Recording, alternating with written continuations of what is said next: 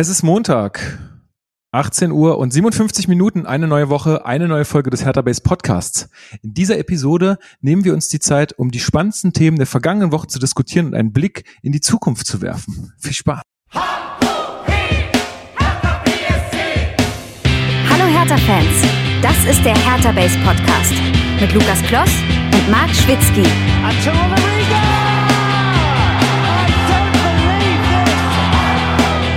This! And this, I mean, I need to say. Und damit herzlich willkommen zum Hertha Base Podcast. Mein Name ist Lukas. Ich bin heute wieder euer Moderator dieser blau-weißen Fußballsendung. Wir besprechen hier jede Woche alles rund um Hertha BSC, in der Regel jede Woche. Und das mache ich natürlich nicht alleine, sondern mit meinem geschätzten Hertha-Experten Marc Schwitzky. Ich grüße dich hier wieder zu Hause an meinem Tisch. Ja, es ist auch ein bisschen zu Hause für mich. mittlerweile, mittlerweile. Äh, in den Hertha Base Headquarters quasi, der Aufnahmezentrale. Hier, wo die alle Fäden zusammenlaufen und gelenkt werden. Ja, schön, schön wär's, wenn das hier alles aufgebaut immer so rumstehen würde. Aber ich muss es halt da würdest du echt Ärger bekommen, glaube ich. Ja, ich glaube auch. Ja.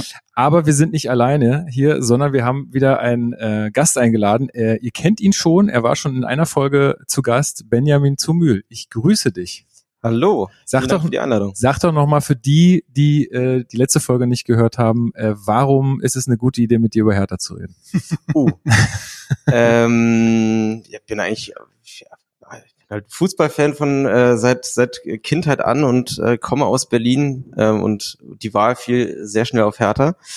Und ähm, ja, bin einfach begeisterter Fan plus ähm, befasse mich auch äh, beruflich mit Sport. Also ich bin bin Sportjournalist ähm, bei einem Nachrichtenportal und habe da bedingt mit Hertha zu tun, was aber manches auch ein bisschen erleichtert, weil man dann hier und da das, äh, Ich das du ein bisschen mehr. Es erleichtert das, also erleichtert Ja, das ganze Leben einfach nicht mit Hertha zu tun zu haben eigentlich, aber wir sind anscheinend alle ich, ich, Sadisten. ich empfehle volle Möhre rein, ob beruflich oder privat. Ja, sehr gut.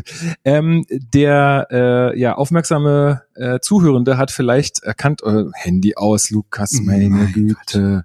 Ähm, äh, dass äh, das Intro heute von ChatGPT kam. Ich werde Oh. euch sozusagen auf die Reise nehmen heute und immer die einzelnen Segmente ein bisschen mit ChatGPT ankündigen. Äh, Lustig, was dabei rausgekommen ist. Lasst euch überraschen. Ansonsten wie immer Feedback und Hausmitteilungen. Ähm, erstmal nochmal liebe Grüße und ich habe leider eure Namen vergessen. Mann, ich, hatte, ich wollte mir sie noch aufschreiben, aber natürlich an die beiden äh, Hörer, die äh, ich getroffen habe vor dem Stadion, vor dem ersten äh, Heimspiel gegen Wiesbaden. Ich stand ja da so lange in der Schlange, um die Karten abzuholen von ähm, Ach, richtig. Äh, für unsere ähm, ja für unseren ähm, OFC und da haben mich irgendwie ja zwei Hörer erkannt und äh, haben wir haben ein bisschen nett gequatscht. Also schöne Grüße an äh, die beiden Kollegen äh, sehr sehr cool. Ähm, Kannst kaum noch normal durch die Welt laufen, ne? Na, Ach, kannst, kannst du noch einkaufen gehen, Lukas? ja das kann ich noch das die Diskussion hatten wir ja letztens schon Ah, ja, mit stimmt. Luis aber ähm, nee das geht noch aber ich freue mich ja immer so doll und möchte die Leute dann auch wenn sie dann auch mich ansprechen äh, oder uns ansprechen irgendwie ein bisschen äh, das möchte ich ja honorieren dass man Absolut, sie da absolut. irgendwie erwähnt Äh, auch, äh, auch den Namen habe ich leider jetzt nicht parat gestern beim Frauenspiel. Auch der, der Polizei, äh, weiß ich nicht, der, der da verantwortlich war, der ist anscheinend auch Hörer unseres Podcasts und hat äh, irgendwie mich angesprochen und hat gefragt, ähm, wie es jetzt so mit mir weitergeht, auch äh, im Podcast, ob ich da jetzt öfter wieder mit dabei bin. Die Ähm, Antwort folgt jetzt. könnte ich, kann ich bejahen sozusagen. ja, und auch sonst gibt's immer einfach immer schöne Stories. Einfach auch Freunde erzählen mir mittlerweile, dass sie irgendjemand treffen. Mhm. Also Christian, Christian Dahn, äh, einer meiner ältesten Schulfreunde, ähm, der kennt irgendwie jemanden aus aus seinem Kiez da und der ist mit seinen Töchtern zum Frauenfußballspiel gefahren und äh, hat den getroffen und sagte dann zu, zu ihm, ja, wir sind jetzt hier auf dem Weg zum Frauenfußball und so. Und Mhm. er so, ach so, äh, warum das denn? Ne? Wir kennen ja so den Stadionsprecher und so, ach so, wie heißt denn der Stadionsprecher? Und Christian so, ja, äh, Lukas Kloss. Und er so, ach ja, der ist, äh, das ist doch Hertha Base. Den Podcast höre ich immer und so. Also völlig absurd, ja. Aber das Ja. sind einfach schöne Geschichten. Absolut. Da freue ich mich immer sehr. Dann noch ähm, der Hinweis auf den West End Girls Podcast, Mhm. der Podcast zu den Hertha-Frauen. Den ich peinlicherweise noch nicht hören konnte, zeitlich bedingt, aber es mir absolut vorgenommen habe. Ja, macht das unbedingt. Das äh, äh, hat sich auch, also ich sag mal Folge, also es gab ja eine Folge 0 und Mhm. dann eine Folge 1. Also die Steigerung ist schon Wahnsinn, was auch Aufnahmequalität und so angeht. Ines, äh, ich habe Ines da auch so ein bisschen beraten, was die Technik angeht und so. Ähm, Schön mit Affiliate-Links gearbeitet. und nee, aber, aber das wird, glaube ich, einfach, 10. das wird einfach gleich, genau, spart mit dem Code Lukas10 bei thomen.de. Nee, ähm, das wird, glaube ich, eine gute Sache. Also Mhm. die hängt sich da richtig rein und äh, hat richtig Bock. Und da äh, würde ich mich freuen, wenn ihr alle mal reinhört. Ähm, Wird es wahrscheinlich jetzt auch, äh, gibt gleich noch von mir so einen äh, kleinen Recap von äh, gestern war es, ja, Ja. Ähm, von dem Spiel. Aber ansonsten alles weitere und ausführlich äh, hört ihr dann dort. West End Girls einfach mal äh, googeln, genau. Weißt du, was mir gerade auffällt? Das Was? letzte Mal habe ich dann, in, als wir das letzte Mal hier waren, saß ich an derselben Stelle. Dann habe ich das Video so ein bisschen halt durchgeskippt, festgestellt, mag deine Haltung. Das ist ja, hier im Profil zu sitzen, ist echt so entblößend, weil man, so, weil ja. man dann irgendwann wie der Oh, letzte ich- Höhlentroll hier sitzt, weißt du? Und muss ich jetzt mich immer wieder dran erinnern. Einmal Brust raus. Bitte, genau. Brust raus, Brauch rein. Brust raus, Männer. Ja. Wir müssen einen Atem spüren. So, genau.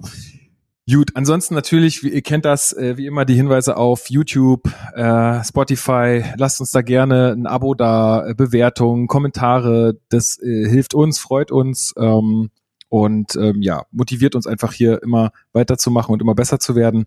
Äh, würde uns auf jeden Fall freuen. Gut, habt ihr noch irgendwelche Ankündigungen, irgendwas, Feedback-mäßiges, irgendwie? Ich glaube, Geschichten. Ich glaube, wir können sofort in die Vollen. Na, dann gehen wir sofort in die Vollen. Let's go. Hertha News. So, äh, dem Gast überlasse ich jetzt äh, die Wahl zwischen, äh, welches äh, Thema möchtest du zuerst besprechen? wir haben äh, einmal die, äh, die Geschichte gestern mit den Frauen oder wir haben auch den Fall Marius Gersbeck, den wir nochmal äh, beleuchten wollten. Äh, sag mal, wonach dir jetzt gerade mehr ist. Ja, jetzt erstmal was Positives, würde ich sagen. Okay. Von daher berichte du doch gerne mal. Gut, dann äh, steige ich ein mit dem angekündigten, äh, mit der angekündigten Beschreibung von ChatGPT. Historischer Moment. Das Debüt der Hertha Frauen gegen Union. Ein denkwürdiger Moment für Hertha BSC. Doppelpunkt. Das erste Spiel der Frauenmannschaft gegen die, den Stadtrivalen Union. Wir betrachten die Highlights dieser Begegnung, diskutieren über die Spielerinnen, die, die den Unterschied gemacht haben und reflektieren über den Stellenwert dieses historischen Duells. So würde ich unseren Podcast beschreiben, ja. So tief werden wir heute nicht äh, äh, reingehen. Reflektier sondern- doch mal, Lukas. Nein, nee, ich werde einfach ein bisschen erzählen, wie es war. Äh, habt ihr Fragen? Ähm, naja, also das allererste ist natürlich der Rahmen des Ganzen, ne? Ähm, würde ich sagen. Und vom Rahmen ausgehend dann natürlich auch zu dir nochmal als Person besonderer Bedeutung in diesen Spielen jetzt in Zukunft. Aber ne, bist halt nicht nur Zuschauer, sondern hast ja auch eine Funktion, also vielleicht dahingehend überleitend. Also ähm, es war ja ein bisschen unklar, wie viele Leute da kommen. Also Mhm. auch, ich glaube, bei Hertha hatte man auch so ein bisschen Angst, so, oh, da kommt der, also jetzt gleich Derby am ersten Spieltag. Wir wissen eh noch nicht so richtig, wie das läuft. Da sind auch, glaube ich, andere Leute äh, hauptverantwortlich als bei der U23. Mhm. Äh, also die spielen ja öfter im Amateurstadion, aber äh, die waren sich halt dann noch gar nicht so klar, äh, wie, wie organisiert man das jetzt am Ja. besten, vor allen Dingen gegen Union. Glück war, die haben ja zeitgleich gespielt sagen, äh, ja, gegen genau. Mainz in der Försterei. Ja. Äh, es gibt wohl einen Fanclub ähm, bei Union, die äh, nur für die Frauen sind. Ach, also cool, so ein okay. Frauenfanclub. Wird es jetzt übrigens auch bei Hertha geben, ähm, bald. Also hab, hat, mir, hat man mir geflüstert. Ähm, und genau, da war ein bisschen unklar, wie viel kommen da. Ich glaube, es waren so 140 Leute von äh, aus Köpenick da. Mhm. Also wa- wa- was ich auch gut finde, ähm, der, ich glaube, der Fanclub, die sind normalerweise so mit 400 Leuten da. Ich denke mal, dadurch, dass die halt parallel gespielt haben, Ja, wird ja, ja, es da ein paar Überschneidungen Ja, ja, ja. geben. Genau, an sich 1500 äh, Zuschauende da im Amateurstadion. Also ich finde eine super respektable Zahl. Also Mhm. für, für ein, also ja, für ein erstes Spiel, ich, ich hätte so mit, weiß ich nicht, knapp 1000 gerechnet vielleicht. Das ist Ja, dann, also vierstellig hätte ich auch gedacht, Ja. aber aber dass es dann 1500 werden, fand ich schon, fand ich schon sehr, sehr, sehr, sehr cool. Vor allem, wenn du halt bedenkst, wie die Zuschauerzahlen vor ein paar Jahren halt noch in der Frauenfußball-Bundesliga waren, da wäre das ja schon im Zuschauerschnitt wahrscheinlich Top 5 gewesen. Ja, klar. Wir haben natürlich auch hier viel Werbung gemacht. ähm, nee, ist so. aber ich glaube, das, das, das wird natürlich auch wieder ein bisschen abflachen, gar keine Frage. klar, erster historischer Moment, wie ChatGPT vollkommen richtig festgestellt hat und Ja. dann auch noch sofort Derby. Also selbst wenn es jetzt nicht Derby gewesen wäre, wäre es ja die Chance gewesen, beim ersten Spiel der Hertha-Frauen dabei zu sein. Allein das macht ja schon was aus. Finde Ich ich, auch. denke auch. dass beide Faktoren da massiv mit reingespielt haben. Ja, also und ich glaube auch, dass äh, trotz der, also kann man ja sagen, oder wenn ihr es noch nicht mitbekommen, haben, mitbekommen habt, ähm, also Köpenick hat 1, äh, 6 zu 1 gewonnen. Ähm, aber trotzdem, wir waren mit in der zweiten Minute mit einem schnellen Führungstor dabei. Das war Ekstase pur, gleich nach zwei Minuten. Also Mhm. wirklich, das war richtig geil. Ähm, ich glaube, allein für den Moment äh, war, hat es sich schon gelohnt einfach. Und das Wetter war super und ähm, du siehst ja auch, bist ja wahnsinnig nah dran äh, an dem Spielfeld äh, im Amateurstadion. Keine Tatanbahn, kein macht- Graben. genau, macht halt einfach auch mehr Bock, weil du Ja. den Ball halt richtig hörst und ähm, die Leute richtig hörst. Das äh, ist einfach ein, ich glaube, einfach ein schöner, schöner, schöner Fußballnachmittag gewesen, so für viele. war die, also es waren viele Leute da, aber Mhm. wie war dann auch die Stimmung? Gab es sogar, so- konnte man sogar von einem organisierten Support sprechen? Also in Teilen ja. Mhm. Ich glaube tatsächlich, dass es natürlich auch äh, viele aus der Axel Kruse Jugend kamen, die das ja auch ganz, Mhm. dieses ganze Thema ja auch sehr getrieben hat. Ähm, also ist jetzt meine Vermutung. Ich habe, ich weiß es nicht genau, Ja. aber so aus der äh, aus der Ecke kam das, glaube ich. Ähm, da war richtig Stimmung. Ja, Mhm. also da war also jetzt nicht die ganze Zeit Ja. so, wie man sich das jetzt bei den Männern vorstellen muss, aber es waren wirklich Fangesänge auch nach dem Spiel, selbst nach dem äh, nach der hohen Niederlage sind die Frauen dann nochmal rumgekommen und dann gab's auch nochmal ähm, richtig äh, auf geht's härter kämpfen und siegen und so. Wobei das ja mal geil wäre, wenn Kreisel die Ostkurve da reinholt und Ey, ganz ehrlich, ich hätte es auch so gefeiert, wenn auf einmal da alle Mann Pyro und und dann geht's richtig los, aber ich glaube, dann, das, dann wären alle da völlig überfordert gewesen. ja, ich will, also ich weiß auch gar nicht, vor wie vielen Zuschauenden die Frauenmannschaft noch in Zehlendorf gehüllt sonst gespielt hat. Das ist ja auch für die ein absurdes Erlebnis wahrscheinlich gewesen. War es natürlich schon im Testspiel gegen den KSC, da waren es ja, glaube ich, sogar nochmal 3000 Ja. insgesamt aufgrund des Fanfestes, Ja. aber es war eben auch kein Pflichtspiel. Ähm, also für die ist das ja aktuell sowieso eine völlig groteske Erfahrung, glaube ich. Ja, tatsächlich. Also, aber die freuen sich, also die Ja, freuen sich mega. bestimmt. Ähm, Sind ja auch im Durchschnitt auch sehr jung, ne? Genau, und äh, ja, aber wie gesagt, die sind happy, ähm, dass, dass das so angenommen wird und dass die Leute da irgendwie Bock drauf haben. Ich glaube, da müssen die sich auch erstmal ein bisschen dran gewöhnen, aber äh, an sich. Wie gesagt, hört da gerne in West End Girls rein, da gibt's auch dann immer Interviews mit den Spielerinnen, dass Ah, man die mal ein bisschen besser kennenlernt und so. Mhm. Ähm, das ist, glaube ich, auch echt cool. Mm, Was kann ich noch sagen? Ah ja, genau. Bierversorgung hat so semi geklappt, also Ich habe schon Getränkeversorgung. auf unserem Discord-Server gelesen, ja. Genau, Getränkeversorgung war so semi gut. Hm. Ähm, wie gesagt, ich glaube, dem Umstand geschuldet, dass man einfach nicht wusste, wie viele Leute kommen da wirklich, müssen wir Ja, jetzt da tausend ja. Getränkestände einrichten, am Ende kommen nicht so viele, dann stehen die da alle gelangweilt rum.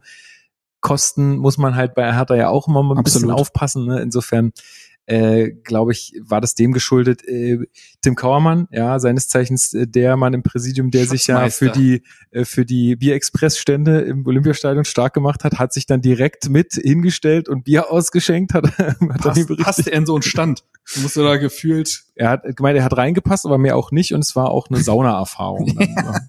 glaube ich. Ja, also sowas kann man natürlich dann immer noch verbessern, ne? ähm, da aber auch die Herausforderung, dass ja die Frauen nicht immer dieselbe Spielstätte haben, sondern immer wieder irgendwie Ja, ähm, ja. springen müssen ähm, aktuell. Das ist macht es natürlich nicht einfacher, aber das ist äh, Hertha alles bewusst. Aber Und- apropos Tim Kauermann, gab es noch weitere offizielle, sage ich mal, die du Ja, dort gesehen hast? Na klar, Tom Herrich war da, äh, Kai Bernstein war da, ähm, die Sponsoren von Miles und WTG waren da, äh, Iris Spranger wollte kommen, hat es dann tem terminlich tatsächlich nicht geschafft.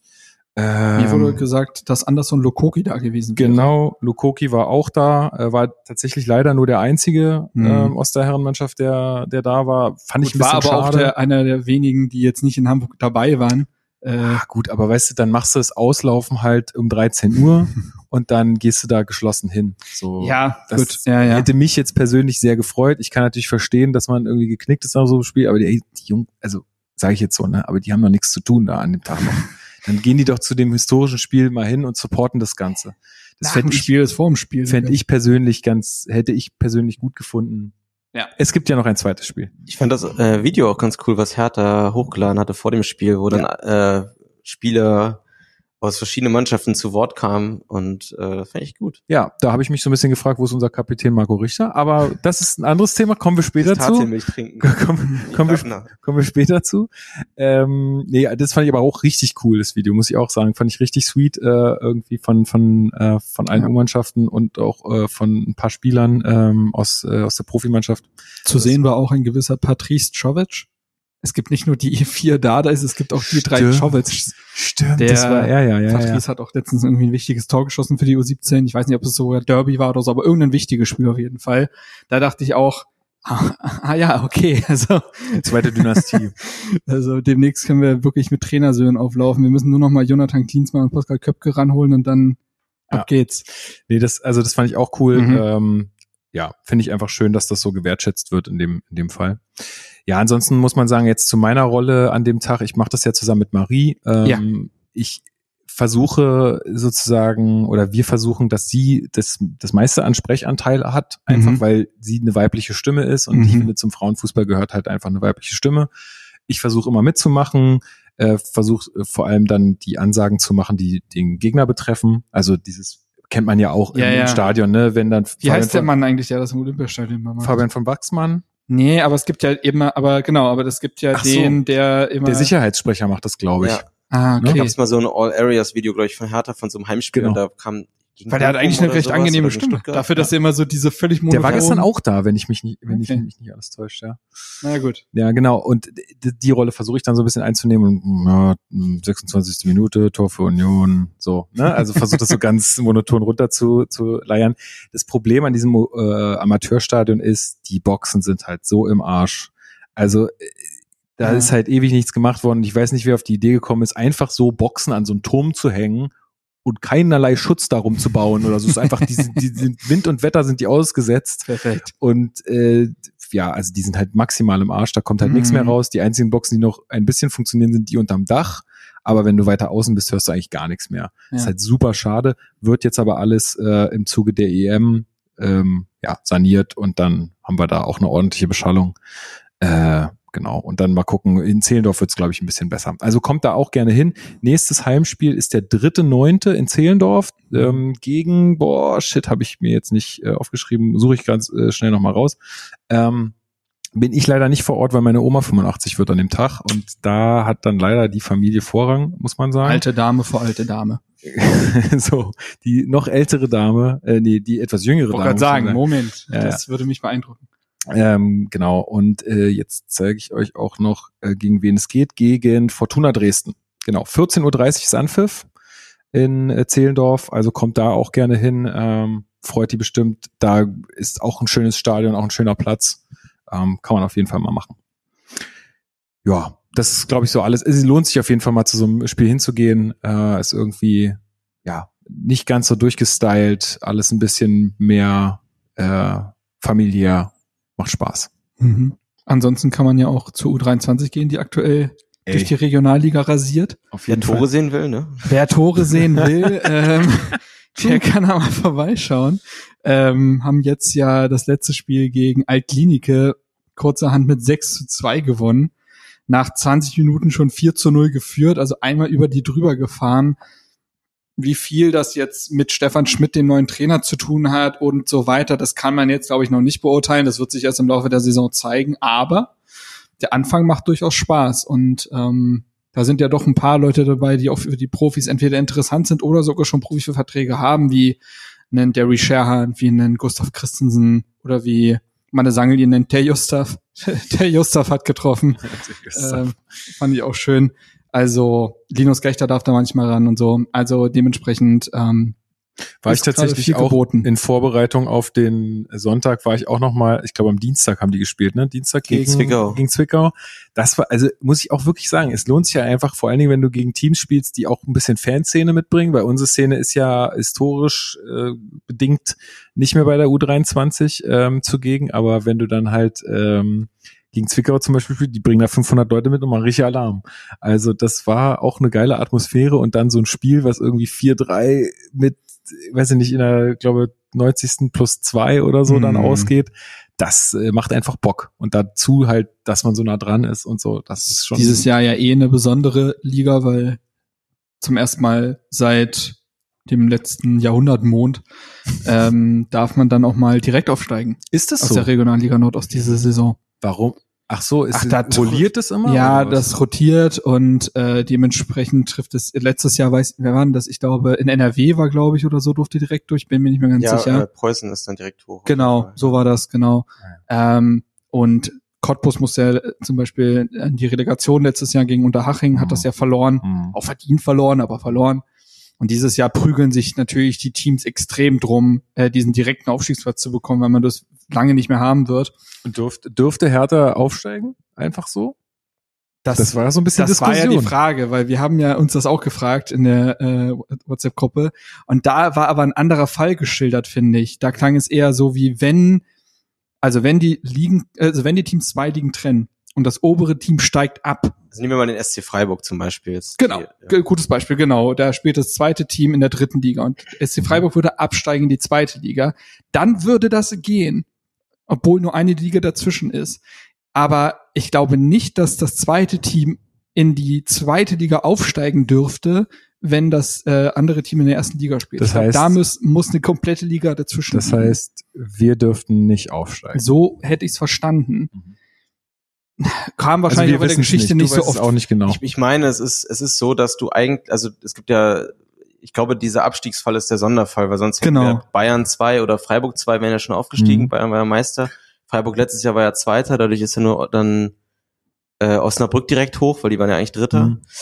Deswegen, also ich, ich meine auch, ich habe mich jetzt auch nicht mehr groß informiert, äh, aber ich meine auch, dass es so ist, dass jetzt, dass es nicht funktionieren würde. Hatte ich aber doch müssen wir recht mit nach- Bayern und Freiburg. Ist zwar nicht Regionalliga, aber es ist halt dritte Mhm. Liga in Mhm. zweite Ja. Liga. Und das finde ich aber gar nicht so ohne, wenn man überlegt, dass wenn dieser Sonderfall eintritt und die nur eine Liga trennt, kann man ja theoretisch, wenn es um Relegation oder so eine Nummer geht, theoretisch ganz schön was drehen. aber True. das glaubt man natürlich nicht, weil alle natürlich einen fairen Sportsgeist haben. Klar. Aber rein theoretisch würde da was gehen. Ähm, aber nein, ich glaube eh, dass den ähm, Hertha-Bubis irgendwann die Luft ausgehen wird, wobei es eben tatsächlich untypisch ist, dass die so früh in der Saison so gut sind. Denn in den letzten Jahren war es ja auch immer so, also wie eigentlich auch dieses Jahr fast, dass sich da komplett neue Teams zusammenstellen und dieses erstmal kennenlernen müssen und ab der Rückrunde meistens dann Mhm. auch dieses äh, dieses Ding dann ausgemerzt ist und dann man die fußballerische Klasse der Jungs sieht, denn natürlich sind die Härter Jugendspieler, die dann seit 100 Jahren durch die Akademie gelaufen sind, fußballerisch deutlich besser ausgebildet als jetzt die anderen Regionalligamannschaften. Und das sieht man dann meistens, aber dass es so früh losgeht, nun gut. Nun wollten wir jetzt gar nicht so wahrscheinlich lange da- darüber reden. Ist mir nur gerade eingefallen, wenn es darum geht, wenn man Tore sehen will und ein bisschen Eine- Spaß haben will. Eine gute Sache hat diese, wie ich finde, ziemlich blöde Aufstiegsrelegation. Und zwar gab es wieder einen richtig schönen Ausraster von Pille Wollitz. Oh, den habe ich noch nicht gesehen. Also Pille Wollitz hat wieder ein super Interview gegeben. Es war Ah. noch vor dem Spiel gegen Unterhaching. Aber äh, da ging es auch darum, dass Unterhaching ja lange noch überlegt hat, ob sie überhaupt diese Relegation spielen, aus finanziellen Gründen. Ach so, ob sie es packen, die dritte Genau, ob sie Okay, es überhaupt mhm. äh, stemmen könnten. Dann haben sie es relativ spät entschieden, dass sie es machen, haben es dann auch geschafft. Aber ja, findet man wahrscheinlich irgendwo auf YouTube. Ich glaube, es war Pele Wollitz dann- gegen Sandro Wagner, das ist auch gar kein Zündstoff. Aber, aber warum, äh, warum gibt's diese Relegation einfach damit nicht super viele aus der Liga Ja, absteigen du hast müssen, halt, ne? du hast halt x Regionalligen in Deutschland Genau. und dementsprechend Aufstiegsplätze müsstest du stellen, Ja. ist aber trotzdem natürlich ein ganz schöner Flaschenhals und eigentlich nicht fair. Das Relegationen sind nie fair, aber, aber, wie viele müssten denn aus der dritten Liga absteigen? Das wäre noch eine ganz schöne Menge, oder? wie viele es sind dann Regionalligen gibt's in Deutschland? Regionalliga Nord, Ich glaube, Nordost. sechs. Bayern hat eine eigene, was ich Genau. auch ein bisschen krass finde. Das NRW Freistaat hat keine, Bayern hat seine eigene Bayern Regionalliga. Hat eine eigene. Es gibt Südwest, es gibt die Regionalliga West. Ich meine, es sind fünf. Okay. Ja, für, kann sein. gut, aber fünf Absteiger wäre schon heftig. Genau, ey. deswegen. Und ja, das ist halt aber trotzdem natürlich ein dysfunktionales System, weil du sogar, also du könnt bei Relegation ist ja oft so, du wirst Dritter. Aber da wirst du ja Erster in deiner Tabelle und Ja. steigst dann trotzdem nicht automatisch auf. Das ist schon übel. Ja, das stimmt. Ja, naja, gut, wir werden wir jetzt hier nicht lösen, ähm, ist so, aber es war, fand ich trotzdem ganz, ganz interessant auch, weil, ähm, ja, wie gesagt, wenn man ähm, da Bock drauf hat, geht da auf jeden Fall mal hin, äh, macht Spaß, ist günstig, kann man sich auch eine Dauerkarte besorgen, immer noch, glaube ich, Dauerkarten Gibt's noch zu Hattrick kann man sich immer noch gönnen. genau, kann man sich gönnen. Gut, dann ähm, habe ich doch hier so was Schönes vorbereitet, es gibt jetzt Aha. nämlich einen kleinen Trenner, äh, wenn wir zum nächsten Thema kommen. So, fangen wir mit dem äh, ganz äh, besonderen Thema heute an. Wir haben es letztes Mal so ein bisschen umschifft, weil wir gesagt haben, hm, besprechen wir, wenn wenn es irgendwie zu, ganz ähm, konkret auserzählt ist, die Geschichte. Jetzt würde ich gerne trotzdem nochmal drüber reden, weil es halt noch nicht entschieden ist und weil es da, glaube ich, mehrere ja, mehrere Umgangsformen mit gibt mit dem Thema. Kehrt Ja. Ben Hatira zurück zu Hertha BSC. Wir sprechen nicht drüber. So, Freunde. Leg mal los. Nein, ich würde gerne, ich würde gerne nochmal über die, äh, diesen Fall Marius Gersbeck sprechen, ähm, weil ich gedacht habe, gestern, ich habe es euch ja auch in der WhatsApp, ich habe da eine sehr gefestigte Meinung zu, das muss ich revidieren. Ich hatte auf dich gehofft. Oh Mann, jetzt dachte ich, dass du hier wieder Monolith in dieser Diskussion stehst und wir uns dran reiben können. Aber nee, Ja. tatsächlich habe ich das gestern halt irgendwie, also ich muss mich jetzt auch ein bisschen gleich an meinen Notizen entlanghangeln, weil Ja. ich da nichts vergessen will und ich äh, dann festgestellt habe, ganz so einfach ist es halt wirklich nicht. da bin ich aber, auch erstmal. Ich aber trotzdem glaube, einen Weg einfach aufgrund der, sagen wir mal, äh, jüngeren Vergangenheit von Hertha BSC präferieren würde. Ja, also Mhm. ich, ich, ich steig mal ein. Also Ja. es ist ja ziemlich ähm, klar, dass Marius diese Tat anscheinend begangen hat, weil sonst gäbe es jetzt auch keine Ganz, außer äh, wobei wollen wir noch vorher sagen, warum wir es jetzt aufgreifen? Denn in den letzten Tagen haben sich ja Medienberichte konkretisiert. Das ist ja, glaube ich, der Aufhänger deshalb dessen, warum wir jetzt darüber sprechen, weil wir immer gesagt haben, lass uns darüber sprechen, wenn es feststeht und so weiter. Und doch haben sich ja seitens SZ und so weiter in den letzten Tagen Medienberichte, ähm, auch Tagesspiegel ähm, konkretisiert, haben äh, Versionen der Geschichte ähm, veröffentlicht, die passiert ist und auch veröffentlicht, wie es gerade im Entscheidungsprozess von Hertha BSC steht. genau und ist das ist ich ich ich meine, glaube ich, dass die nächste Woche oder so eine Entscheidung präsentieren wollen. Also wer so, weiß, aber so sieht es aus, weil auch nächste Woche oder diese Woche, also es ist ja diese Woche, ja. ja. nicht nur das, sondern jetzt äh, dann entscheidet sich dieses ganze Just, äh, Justiz, äh, dieser ganze Just, justiziable Prozess in Österreich.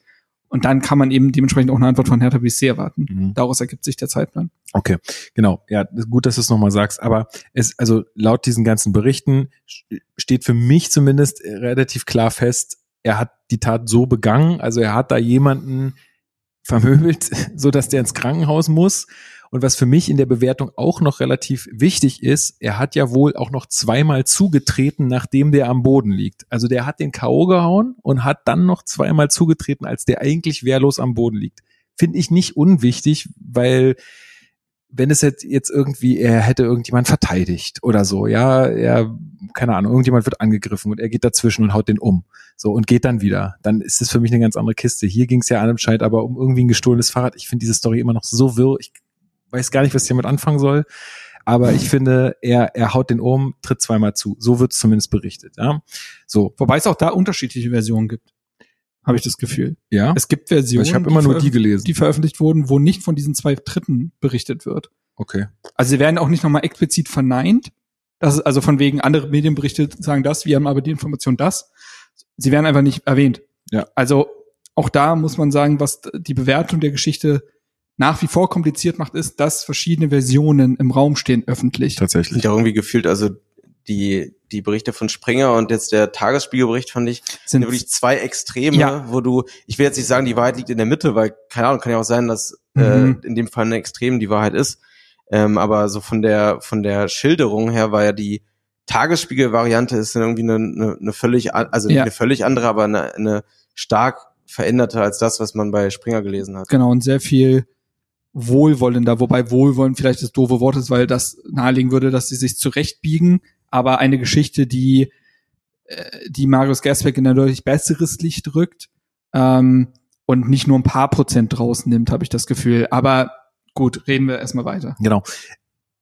Ich finde diese ganzen Umstände, die dann auch irgendwie ähm, jetzt ja auch bekannt wurden, dass es irgendwie um geklautes Fahrrad geht und dass der ähm, angegriffen oder der Geschädigte jetzt in dem Fall ja auch kein Kind von Traurigkeit wäre und dass der ja Eishockey-Torwart ist und also auch hart im Nehmen, spielt für mich überhaupt gar keine Rolle. Also ist mir doch egal, was das für ein Hühne ist oder was der gemacht hat.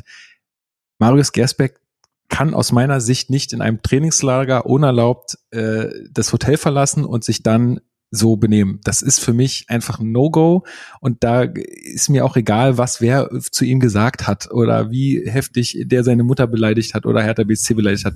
Ist alles irrelevant aus meiner Sicht, weil er darf sich das halt einfach nicht leisten. So. Und mir tut's ja auch selber unendlich leid und ich hätte, das haben wir ja auch letztes Mal schon gesagt, ich hätte mir jetzt ja auch so sehr gewünscht, dass der bei uns zwischen den Pfosten steht. Und ich glaube auch nicht, dass das irgendwie ein schlechter Mensch ist oder so, oder dass der ein Schläger ist oder sowas. Das glaube ich auch nicht. Dem ist da halt ein schlimmer Fehler passiert in seinem Leben. Menschen machen Fehler, ja, so ist es halt.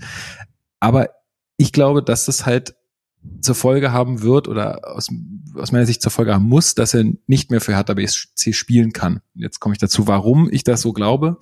Ähm,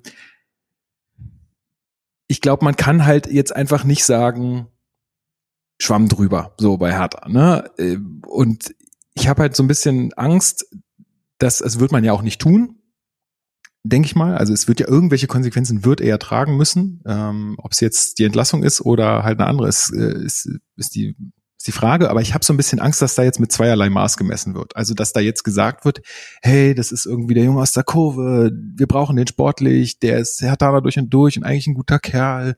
Ähm, und ähm, jetzt gibt's hier die und die Rehabilitierungsmaßnahmen und dann ist es schon okay so, ja.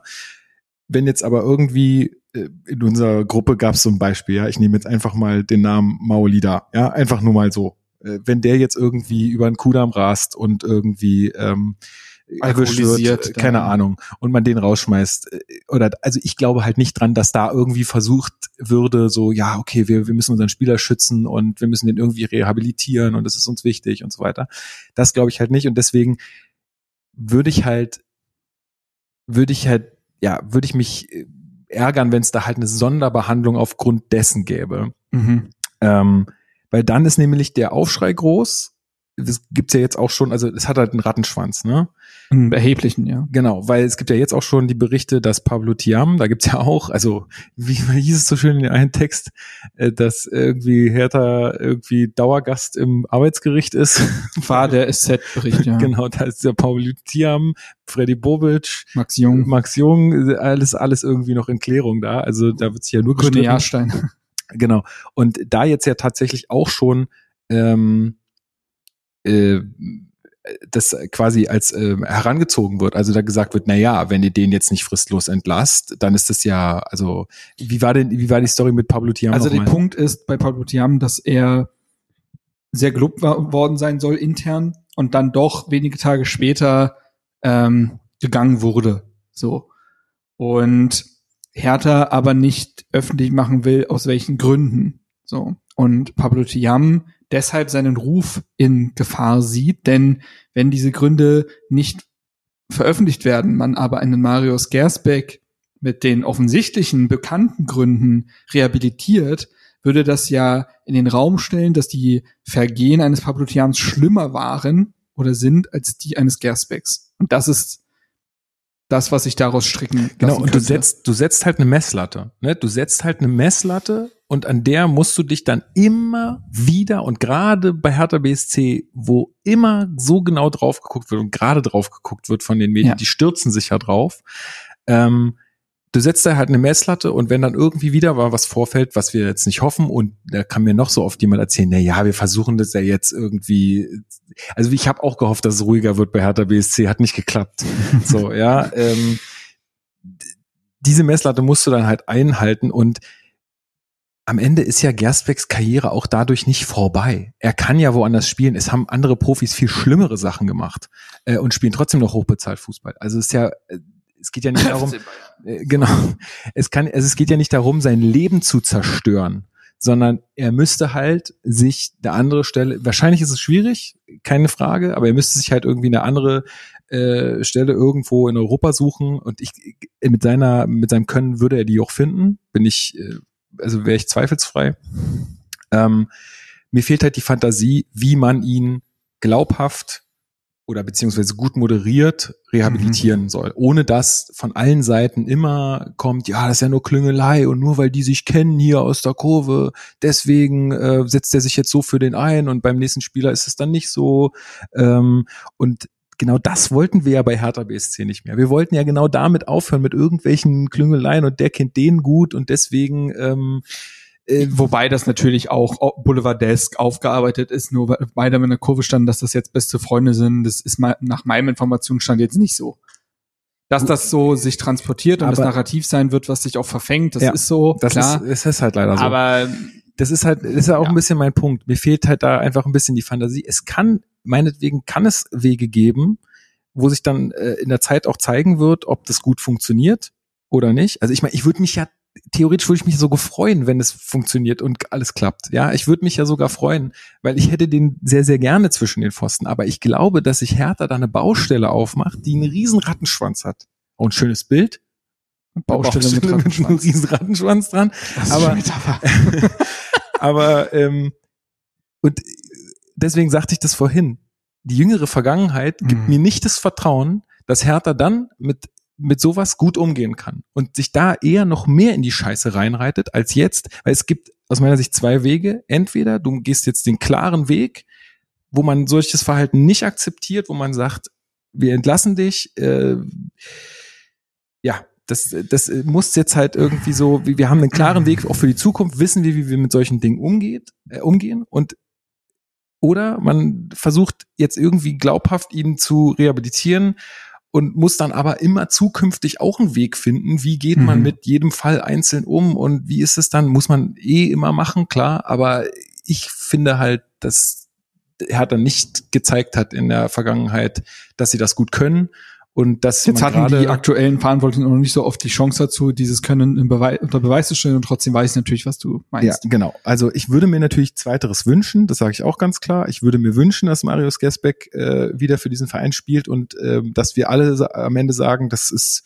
okay, er muss da gewisse Konsequenzen für tragen, aber ich glaube, ähm, der bessere Weg für Hertha BSC insgesamt wäre, da einen klaren Schlussstrich zu ziehen, klare Haltung zu haben, ähm, bei solchem Verhalten und zu sagen, ist alles scheiße gelaufen. Ich fand halt auch leider dieses, äh, wurde ja auch Kai äh, zitiert in der Bild mit, äh, da hat, wäre Hertha BSC ein Bock unterlaufen oder so. Nee, es war nicht Hertha BSC, der den Fehler gemacht hat, sondern es war Marius Gersbeck. Und jetzt ist die Frage, wie Ich glaube, Hertha nee, äh, ich glaube, er hat sowas gesagt, wie das haben wir uns mal wieder selbst kaputt gemacht. irgendwie- Und damit meinte er quasi wir Herr Tana. Damit meinte er nicht den Verein, sondern Leute, die bei Hertha BSC unter Vertrag stehen oder etwas mit dem Verein offiziell zu tun haben, die haben wieder etwas aber am getan. Ende Das ist er es ja als, am, Gersbeck. er, am Ende ist es eher, eher als Privatperson. Ja, natürlich, der, aber das ist er ja nie. hat. Also das sind diese Menschen ja nie.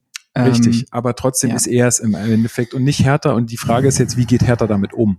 Und macht sich Hertha da jetzt irgendwas kaputt oder hat Hertha da jetzt einfach eine klare Haltung? Tja. So, das ist so meine, meine Sicht auf die Dinge. Und ich bin sehr gespannt, wie das Ganze läuft. Und wie gesagt, ich würde mich sehr freuen, wenn ich am Ende sagen kann, das kann ich vertreten ähm, und er spielt trotzdem für uns.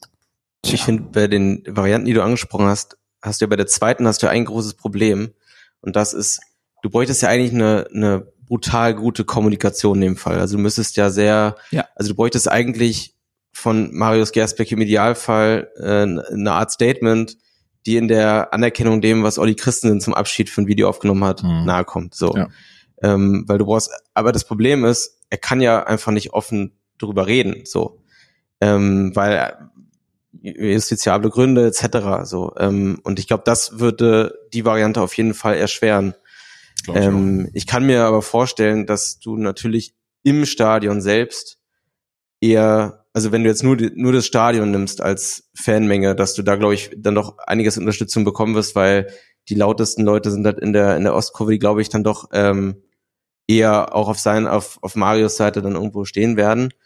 Ähm, aber es ist halt es sind halt es ist halt mehr als das so und das es macht's halt so es macht's so schwierig, weil auch dieser Fall nochmal so so besonders ist. Ne? Also ich meine, wir hatten letztes Jahr in der Bundesliga mehrere Fälle von oder zumindest mindestens noch einen Fall von Gewalt. Also ich erinnere mich an Sadio Mané ja. mit, mit, mit Leroy Sané, die Nummer. Ähm, äh, beim FC Bayern generell, traditionell gibt's äh, die eine oder andere Trainingsprügelei, äh, Prügelei, sag ich jetzt mal, aber ich musste auch an Kevin Großkreuz in der ganzen Debatte Stimmt. denken.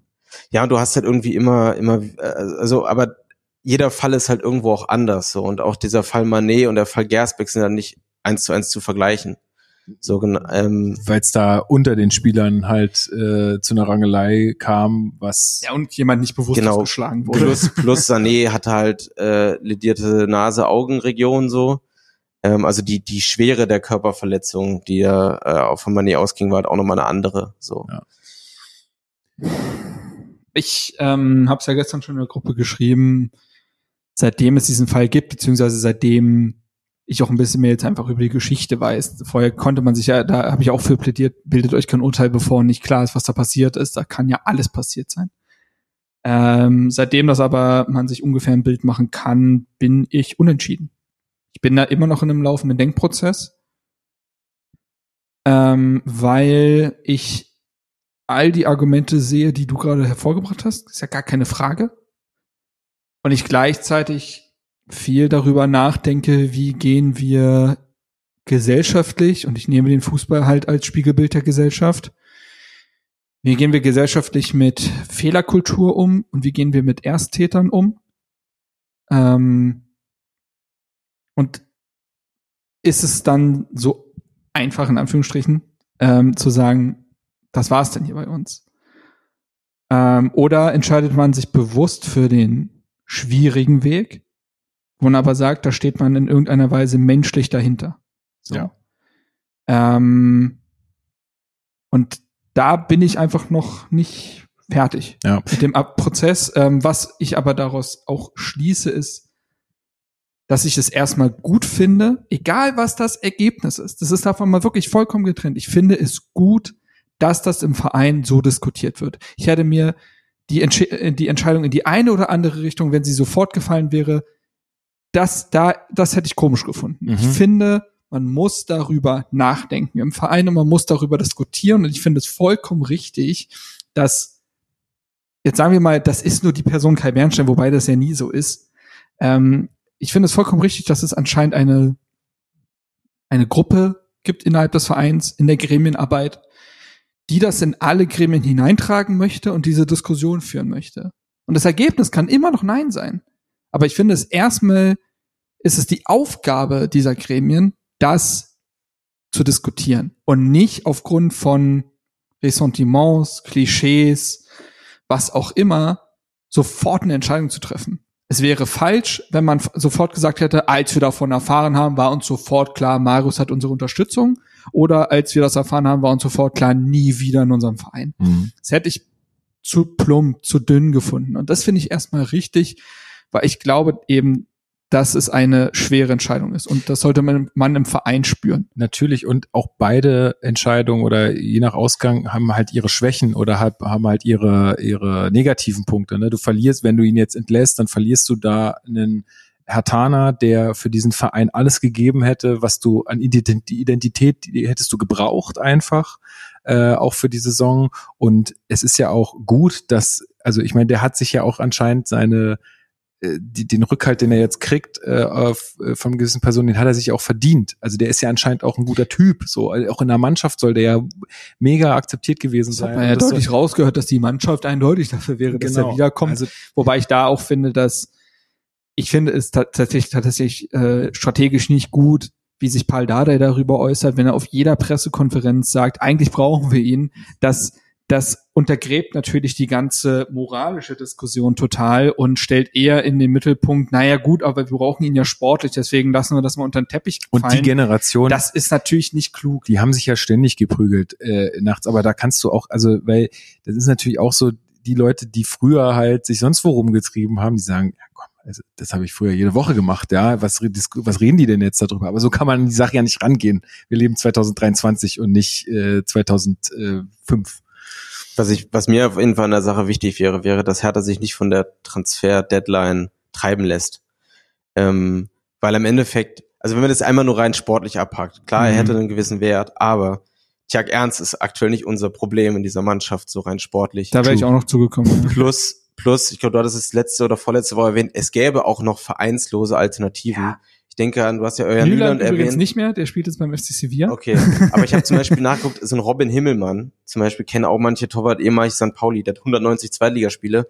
Kann, also ich meine jetzt nicht als Nummer eins, aber könntest halt als Nummer zwei, wenn du, Benjamin stabiler Weber hat ja gesagt, du willst einen jungen Torwart und du willst einen erfahreneren Torwart. Ja. Dann kannst du zumindest, glaube ich, mit dem du sagen, wir versuchen es bis zum Winter und wenn es klappt, dann machen wir damit weiter. Wenn es nicht klappt, hören wir damit auf. Aber also das, das Sportliche ist jetzt auch nicht der allerwichtigste Punkt darin, aber ich würde grundsätzlich nur sagen, Hertha sollte sich nicht treiben lassen von der Transfer-Deadline, Ja. weil ich glaube, dass ich du eine wichtig. gute Lösung auch danach finden kannst, wenn es ohne Marius weitergeht. So. Ja, ja, ja. Ja, und das sind ja zwei geteilte Diskussionen. Das eine ist, welche Entscheidung trifft man? Und dann, wenn man eine Entscheidung getro getroffen hat, wie vertritt man die? So. Wenn man sich gegen Marius Gersbeck entscheidet, dann ist, hängt da nicht so viel dran. In dem Sinne. Ähm, wenn man sich für Marius Gersbeck oder beziehungsweise für eine Zukunft von Mario Gersbeck, Marius Gersbeck bei Hertha BSC entscheidet, hängt da sehr viel mehr dran. Und das ist natürlich all das, ähm, all das Rechtliche, was wir eben schon besprochen haben. Da geht es ja auch um Freddy Bobic, was ist vereinsschädigendes Verhalten und ähnliches. Das könnte auch Herthas Position dahingehend vielleicht beeinflussen, negativ. Und Benny, du hast es vollkommen richtig angesprochen, es geht natürlich auch um die Art und Weise der Kommunikation. Und wenn ich jetzt quasi eine Handlungsempfehlung aussprechen könnte quasi, dann würde ich sagen, was in jedem Fall passieren müsste. Also man muss Marius Gersbeck zu Wort kommen lassen. Es ist vollkommen richtig, dass er nicht über den Fall reden darf. Das ist vollkommen klar. Er kann aber natürlich trotzdem über seine Gefühlswelt danach reden. Und was, und über die Chance, die ihm jetzt gegeben wird. Das müsste passieren. Es müssten sich eigentlich aus, also meine ich ernst, aus jedem Gremium, was da eine Entscheidung zu treffen hatte, und das ist eigentlich jedes Vereinsgremium bis zum Ältestenrat hinweg, müsste ein Statement dazu abgeben, um eine Geschlossenheit zu äh, auszustrahlen. Ja.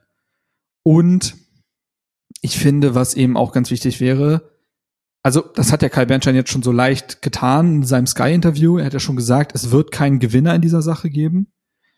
Und ich finde, man muss zum einen Verständnis von vornherein dafür einbringen, dass Menschen diese Entscheidung nicht gutheißen werden. Und man muss auch sein inneres Hadern, denn ich glaube, es gibt ein inneres Hadern, das sieht man ja, dass der, also der Entscheidungsprozess ist ja offensichtlich noch nicht abgeschlossen und das hätte ja schon vor Wochen theoretisch sein können, aber ist er nicht. Das heißt, im Verein wird gehadert. So, und die Entscheidung wird getroffen, aber nicht eine 100 zu 0 Entscheidung. Und auch das müsste kommunikativ rübergebracht werden. Man muss sagen, Leute, wir wissen nicht, ob es die richtige Entscheidung ist, aber wir fühlen es gerade so. Ja. so. Und ich glaube, das wäre ganz wichtig, weil sonst verlierst du die Leute noch viel eher, weil sonst natürlich aufkommt, ja, in der Fußballbubble, da ist das wieder nicht so schlimm und dann zählt er wieder Mhm. nur das Sportliche und das regeln die Millionäre unter sich und dann greift er nicht das, was im normalen Arbeitsleben greifen würde oder ähnliches. Dem muss man natürlich vorbeugen und das eine, äh, ein, ja darf auch- ich einen ja, letzten Satz klar. sagen und dann gerne. Ähm, zumal natürlich auch die Mannschaft darin ein Wort hat. Die offensichtlich haben sich schon entschieden und trotzdem muss man ja sagen, jetzt lass Marius Gersbeck zurückkehren und lass ihn vielleicht sogar im Tor stehen. Dann hat das eben doch wieder auch eine sportliche ähm, Dimension, denn schaffen er und die Mannschaft es, diesen Druck auszuhalten? Kann man mit dieser Situation befreit Fußball spielen? Oder denkt sich Marius Gersbeck, ich darf hier nie wieder in eine Rudelbildung, weil das sofort beschissen aussieht. Mhm. Alle Augen werden auf ihn gerichtet sein, sobald der einen Ball nicht hält. Und das kann sein, weil ihm eine Fliege ins Auge geflogen ist, wird es trotzdem heißen, oh, ja, steckt noch im Kopf. Ne? Mhm. Oder wenn er gegen Pfosten tritt, ja, da sieht man das Aggressionspotenzial. Ja, natürlich. Es das wird dumm, so, es aber es wird wird alles so sein. passieren. Und das, darauf muss man sich, die Mannschaft, aber auch die Öffentlichkeit vorbereiten. Und das Ja. wäre der, und ich weiß dann immer noch nicht, ich bin ja nicht Nostradamus, ich weiß dann immer noch nicht, dass wenn man all das tun würde, dass die Öffentlichkeit irgendwann sagen würde, ja, jetzt hat er sich ein Jahr zusammengerissen, jetzt lassen wir das Ding auch mal fallen oder nicht, ich weiß es nicht. Deswegen bin ich halt gespannt, wie es äh, wie es kommunikativ aufgefasst wird. Und ich hoffe einfach, dass und das beteuert ja auch äh, äh, Kai immer wieder. Es muss die beste Entscheidung für, für Hertha BSC sein, für den Verein und es muss auch eine nachhaltige Entscheidung sein und nicht eine für Paul, weil der den gerade sportlich braucht. Du sagtest es schon, sportlich irgendwie wird man es hinkriegen, nicht unsere Problemzone aktuelles Tor. Ähm, es muss halt eine nachhaltige Entscheidung äh, für Hertha BSC sein. Und nicht für Marius Gersbeck oder weil man ihn schätzt als Person oder so, sondern es muss die beste Entscheidung für Hertha BSC werden. Und man muss hier bewusst sein, das sind ja, dann ist ja auch bald wieder eine Mitgliederversammlung, wo du dann auch Mhm. äh, wissen musst, wie du dann damit umgehst, weil da werden, Ja. in, egal in welche Richtung die Entscheidung fällt, werden Fragen kommen, ähm, die absolut berechtigt sind. Also Klar. Ähm, Also ja, aber das, das meinte, glaube ich, auch Kai mit, da wird es keine Gewinner geben. Es Mhm. wird eh so oder so ähm, diskutiert. Man muss halt nur, wenn man eine Entscheidung trifft, die Argumente vorlegen können, warum man das so gemacht hat. Ähm, dass es, äh, glaube ich, nicht leicht ist, das äh, haben sie jetzt alle bewiesen. Einfach schon allein, alleine, weil es so lange dauert, bis da irgendwas passiert, was du ja auch gesagt hast, was aber wirklich sehr, sehr gut ist auch. Jetzt habe ich vergessen, hier die ChatGPT-Sache zu Na toll. Ich war so aufgeregt. Ich lese noch kurz vor. Da ist, da ist sogar so ein Boxhandschuh Wow. am Anfang. Aber was hast du denn, da, äh, verrätst Ich hab- du auch, was du ja, eingegeben pass auf, hast? ich habe eingegeben, schreibe mir eine Podcast-Folgenbeschreibung für den Hertha Base Podcast. In der Folge werden folgende Themen erwähnt. Der Prügelfall um Marius Gersbeck. Ich wollte das so ein bisschen, ich wollte es natürlich ein bisschen rauskitzeln. Das erste Spiel der Hertha Frauen gegen Union, das Spiel der Männer gegen den HSV und der Ausblick ähm, auf das Spiel gegen Fürth. So und dann kommt halt gleich so eine äh, Unterüberschrift mit so einem Boxhandschuh hinter den Kulissen Doppelpunkt. Der Vorfall um Marius Gersbeck. Eh, aber das, das legt nahe, dass äh, gewisse Zeitungen genau so arbeiten, ne? Einfach Base ChatGPT. sprach zuerst mit dem Fahrrad. Unser Ey, wer weiß, kennt ihr noch Tom Turbo? Tom Turbo. Das war Der, der Stadionsprecher von Leipzig? Nein. Das ist Ah, Tim Böck. Tom Turbo könnte aber auch, könnte aber, könnte aber auch so ein, so ein Malle-Sänger sein. pass auf. Viel, also einige von unseren Hörern werden den kennen. Tom Turbo ist so ein sprechendes Fahrrad gewesen. Der Aus Österreich war so eine Hörspielserie oder Dachten auch sich eine, nach Knight Rider auch eine, auch eine. Fernsehserie. Tom Turbo, äh, großartig, kann ich, äh, kann ich nur empfehlen. Der konnte immer so Öl verspritzen und da sind die Gangster darauf ausgerutscht und so. Mm, mm. Naja, okay. Ähm, also ich lese nochmal weiter. Unsere Diskussion beginnt mit einem ernsten Thema, dem Vorfall um Marius Gersbeck. Wir untersuchen die Hintergründe, analysieren die Auswirkungen auf das Team und fragen uns, welche Lehren aus dieser Situation gezogen werden können. Wie wird sich dies auf das Mannschaftsgefüge und die kommenden Spiele auswirken? Ich sag mal so, das ist durchaus akkurat gewesen. Ja, tatsächlich. Die Antwort ist natürlich, müsse akzeptieren. genau. Ja, okay, aber ich glaube, damit äh, können wir das erstmal so stehen lassen. Wir werden es äh, jetzt dann irgendwie demnächst erfahren. Mal gucken, wann. Ich bin gespannt. Äh, ich bin wirklich sehr gespannt, weil ich glaube, ähm, ja, so oder so wird's schwer für mich. Das zu, also was rauskommt, wird und schwer äh, für was mich. ich auch noch sagen wollt, wollen würde, ist, ähm, es kann auf gar keinen Fall mit einer Pressemitteilung getan sein. Ich finde, wenn man das macht, muss man sich der Öffentlichkeit stellen in Form einer Pressekonferenz, Medienrunde, was auch immer, denn man muss Fragen zulassen, die man sich vorher selber gar nicht gestellt hat im Denkprozess. Dem muss man sich mutig stellen. Wenn man das in der Pressemitteilung abarbeitet und danach auf, bei irgendwelchen Spieltagen sagt, ja, nee, dazu haben wir jetzt ja alles in der Pressemitteilung gesagt, darüber wollen wir jetzt nicht mehr reden, das wäre, also da würde man sich tatsächlich ein Eigentor schießen. Ich glaube nicht, dass es so laufen wird, so schätze ich den Verein kommunikativ nicht ein, aber ich wollte es nur noch mal gesagt haben. Ich glaube, also völlig anderer Fall, nicht zu vergleichen, aber zum Beispiel wie der BVB das mit Felix Metscher löst, war auch nicht so, also dass du gar keine Fragen im Trainingslager zulässt und so, auch nicht so optimal. ist das Ähm, der, dieser, der Jesus is Lord Typ? Mhm.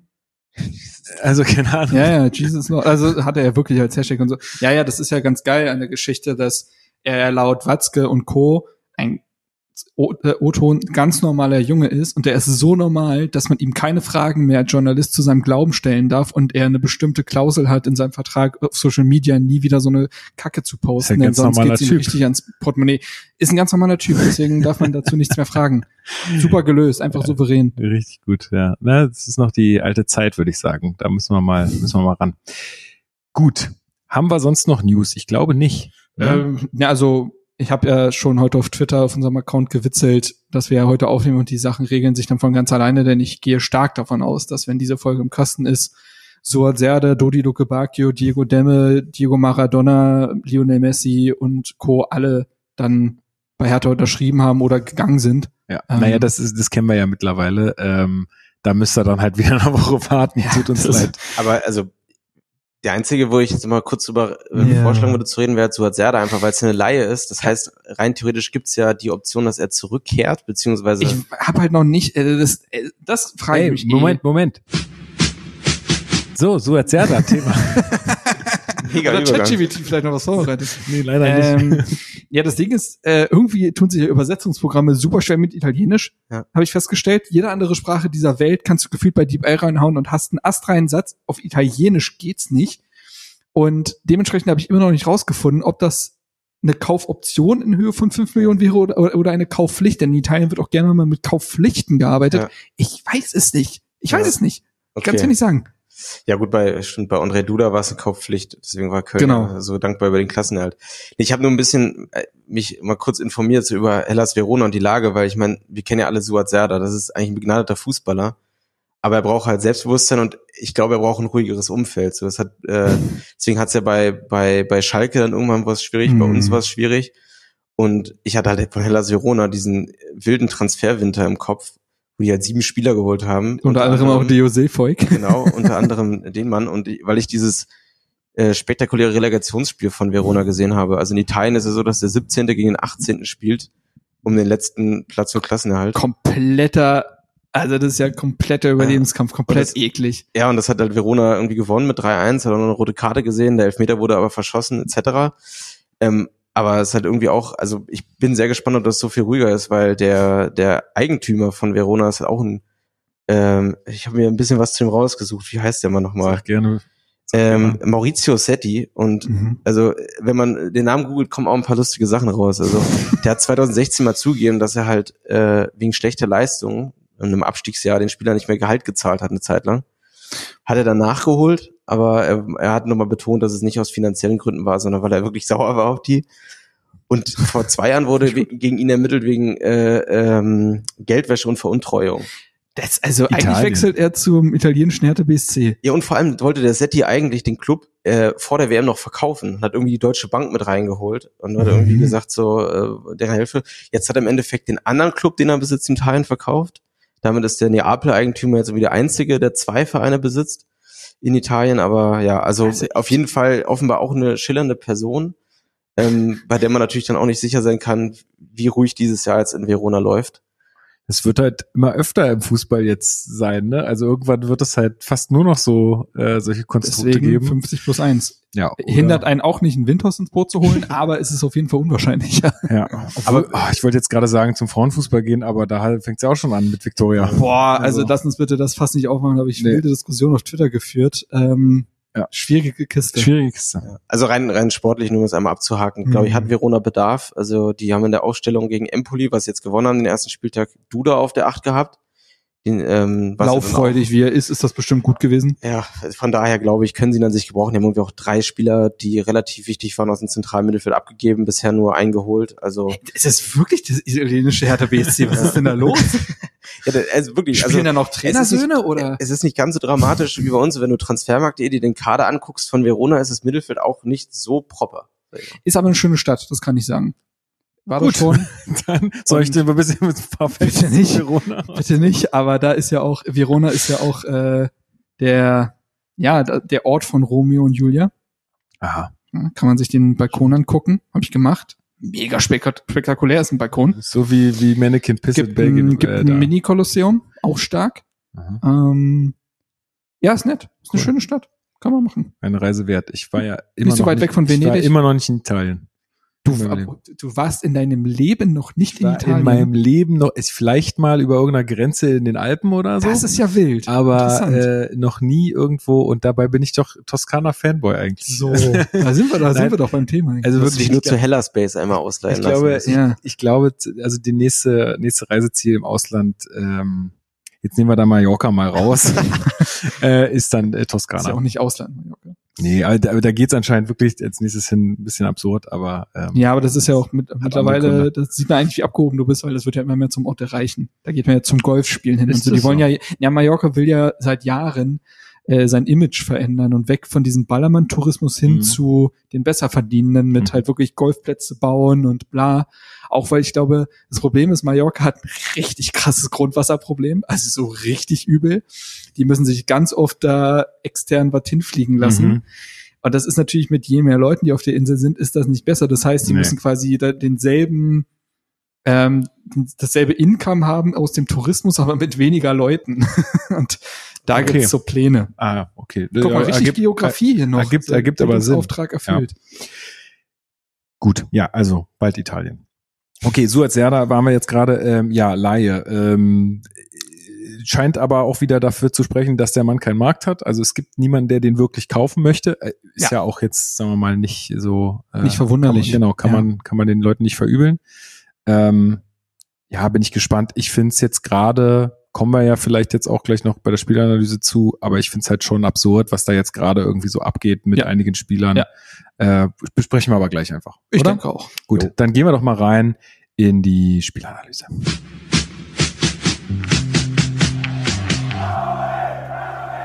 Spielanalyse. Hertha gegen den HSV. Wir werfen einen Blick zurück auf das jüngste Aufeinandertreffen der Männermannschaft gegen den HSV. Von bemerkenswerten Spielzügen bis zu den taktischen Entscheidungen auf dem Feld. Wir beleuchten die Höhepunkte und Überlegungen, die das Spiel geprägt haben. Seit wann sind wir ein HSV-Podcast? Sehr gut. Ja, also wir haben uns, ähm, das kennt ihr ja auch von uns schon äh, aus der Vergangenheit, wir haben uns dazu entschieden, dass wir es heute wieder so machen, dass wir das nicht chronologisch aufrollen, das Ganze. Das wird eh so ein bisschen so passieren, aber dass wir uns, ähm, also dass jeder so ein paar Aspekte mitbringt, äh, über die er gerne sprechen möchte bei diesem Spiel. Ähm, ich habe da ehrlich gesagt nicht so wahnsinnig viele, aber ihr bestimmt. Ähm, und ähm, dann reden wir halt darüber, ohne jetzt irgendwie von Minute zu Minute jede Auswechslung oder jeden, Mhm. jede Chance zu besprechen. Benny, äh, dir gebührt die Ehre des, des ersten Aspekts. Äh, Okay. Sag doch mal an. Ja, also ich habe äh, auch noch was Positives mitgebracht äh, fürs Ende, ja. Äh, aber äh, ja, mein erster Aspekt wäre, äh, das Problem fängt hinten an.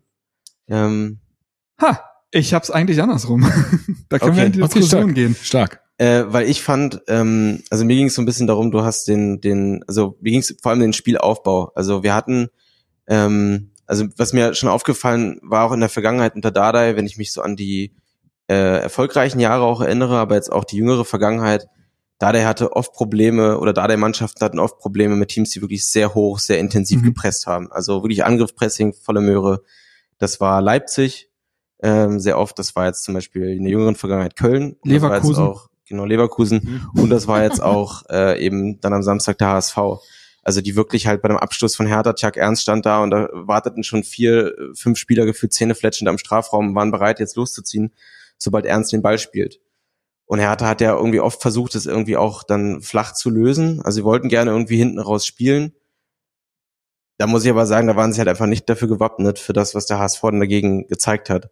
Und das meine ich mit, äh, es fängt halt hinten an, weil dadurch sehr viele Bälle ähm, früh verloren wurden. Ähm, das hat ja auch Dada auch gesagt, hat ja gesagt, dass der erste Pass oft nicht mal ankam. Mhm. Und wenn der ankam, dann ging der zweite Pass halt nicht, äh, kam nicht an.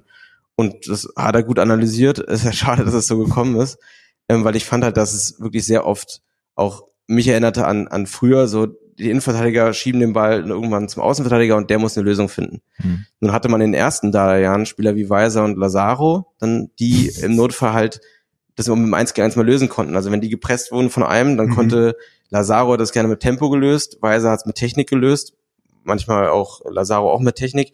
Ähm, nur hast du jetzt rechts hinten zum Beispiel John Joe Kenny und du hattest links hinten Linus Gechter. Also du hattest einen, der technisch limitiert ist und der andere, der kein Linksverteidiger ist. So. Das heißt, was äh, versucht worden ist, dann eher war dann noch so ein Duziak zu suchen, weil der zumindest dann irgendwie sowas versuchen könnte. Ähm, oder es war halt einfach oft dann, gut, wir schlagen einen langen Ball, aber die waren halt dann irgendwie ungenau und gingen teilweise direkt ins Aus. Das heißt, was mein Problem war so ein bisschen, war dieser etwas überhaupt nicht, oder was heißt etwas, der überhaupt nicht funktionierende Spielaufbau, der dem HSV ein gewisses Selbstvertrauen gegeben hat, ähm, weil sie einfach, weil er hat einfach sehr oft den Ball einfach nur noch geklärt hat. Also es gab diese gute Anfangsphase, aber danach gab es dann irgendwann nur noch einen, man bolzt den Ball raus, läuft dann so ein bisschen an, weil man will jetzt auch nicht ein Angriffspressing machen. Und dann kommt der HSV wieder und die hatten halt, also die wurden immer selbstbewusster auch, so eine Chance nach der anderen. Aber eben auch, weil dieses Angriffspressing so gut funktioniert hat. Und eigentlich kriegst du den HSV ja auch damit, dass du mal erfolgreiche Entlastungsangriffe hast. Also viele Teams, die gegen den HSV ja irgendwie Erfolg haben, kommen ja dadurch, dass sie halt ein, zwei gute Konter irgendwie fahren. Und ähm, das hat Hertha halt nicht wirklich geschafft. Bis auf halt die Anfangsphase, wo sie mal so ein, zwei Ansätze hatten, wo dann Rese mal zumindest irgendwie auf der linken Seite den Ball hatte. Es wurde dann nichts draus, aber da war halt sehr, sehr wenig, so dass ich dann halt sagen würde, dass der, der Spielaufbau, äh, vielleicht hätte man einfach häufiger irgendwie einfach schon vom Torwart ab einfach einen langen Ball schlagen müssen, sieht überhaupt nicht schön aus. Aber zumindest hätte es halt irgendwie versuchen können, Tabakovic Kopfball und irgendwer schickt Rese und vielleicht kommt was bei raus. Auch nicht schön, ähm, nicht sonderlich äh, toll und fancy, aber wenn man ehrlich ist, es wäre wahrscheinlich besser gewesen als das, was wir da gesehen haben. Selbes Problem gab es übrigens bei, bei den Frauen. Also da will ich jetzt gar nicht in die Analyse, aber genau dasselbe habe ich auch da gesehen. Immer die äh, auch äh, Union hat da wahnsinnig hochgepresst und die haben dann keine Lösung gefunden, ähm, sich hinten rauszuspielen. Ich habe auch gesagt, schieß doch einfach den Ball weg. Irgendwas wird doch entstehen, aber nicht. Aber das äh, bringt euch immer in Gefahr. Du wolltest dem Ganzen aber jetzt was entgegensetzen, Marc, oder zumindest sagen, warum das Problem auch vorne anfängt. Ja, also ich habe auch auf, ich habe aufgeschrieben, Abwehrproblem ist ein Offensivproblem. Mhm. Also ich finde, du hast es einfach, ich glaube, dass es schon den Plan gab, halt möglichst schnell nach vorne zu kommen. Logisch, du wolltest den HSV dann überraschen. Aber ich finde, mir hat die Bewegung im Mittelfeld gefehlt, denn du wusstest ja, wie deine Viererkette aussieht. Du wusstest ja, dass Linus Gechter links hinten spielen wird und du wusstest, dass John Joe Kenny der ein Rechtsverteidiger ist und dass auch ähm, Toni Leistner nicht den besten Spielaufbau hat, am ehesten noch einen Martin Dardai, der aber auch, wenn er so aggressiv angelaufen wird, jetzt auch kein Gott ist, der da spielerische Lösungen anbietet. Und diese vier Spieler hätten so viel mehr Support aus dem Mittelfeld haben müssen. Aber ich finde, dass Clemens, Duciak in der ersten Halbzeit, das ist ganz wichtig. Bei Duciak habe ich, habe ich zwei komplett unterschiedliche Halbzeiten erlebt. Und Marco Richter ihre Innenverteidigung oder ihrer Verteidigung nicht geholfen haben, ordentliche Anschlussstationen zu bilden oder wenn sie dann den Ball hatten, so, ihn sofort verloren haben. Was daraus resultiert ist, ist halt, dass Herthas Verteidigung immer unter Druck stand, weil ja der HSV einen Angriff nach dem anderen landen konnte, weil sich Hertha selber nie diese Ruhephasen gegönnt hat. Und ich bin total bei dir. Eigentlich hätte man es öfter so lösen müssen.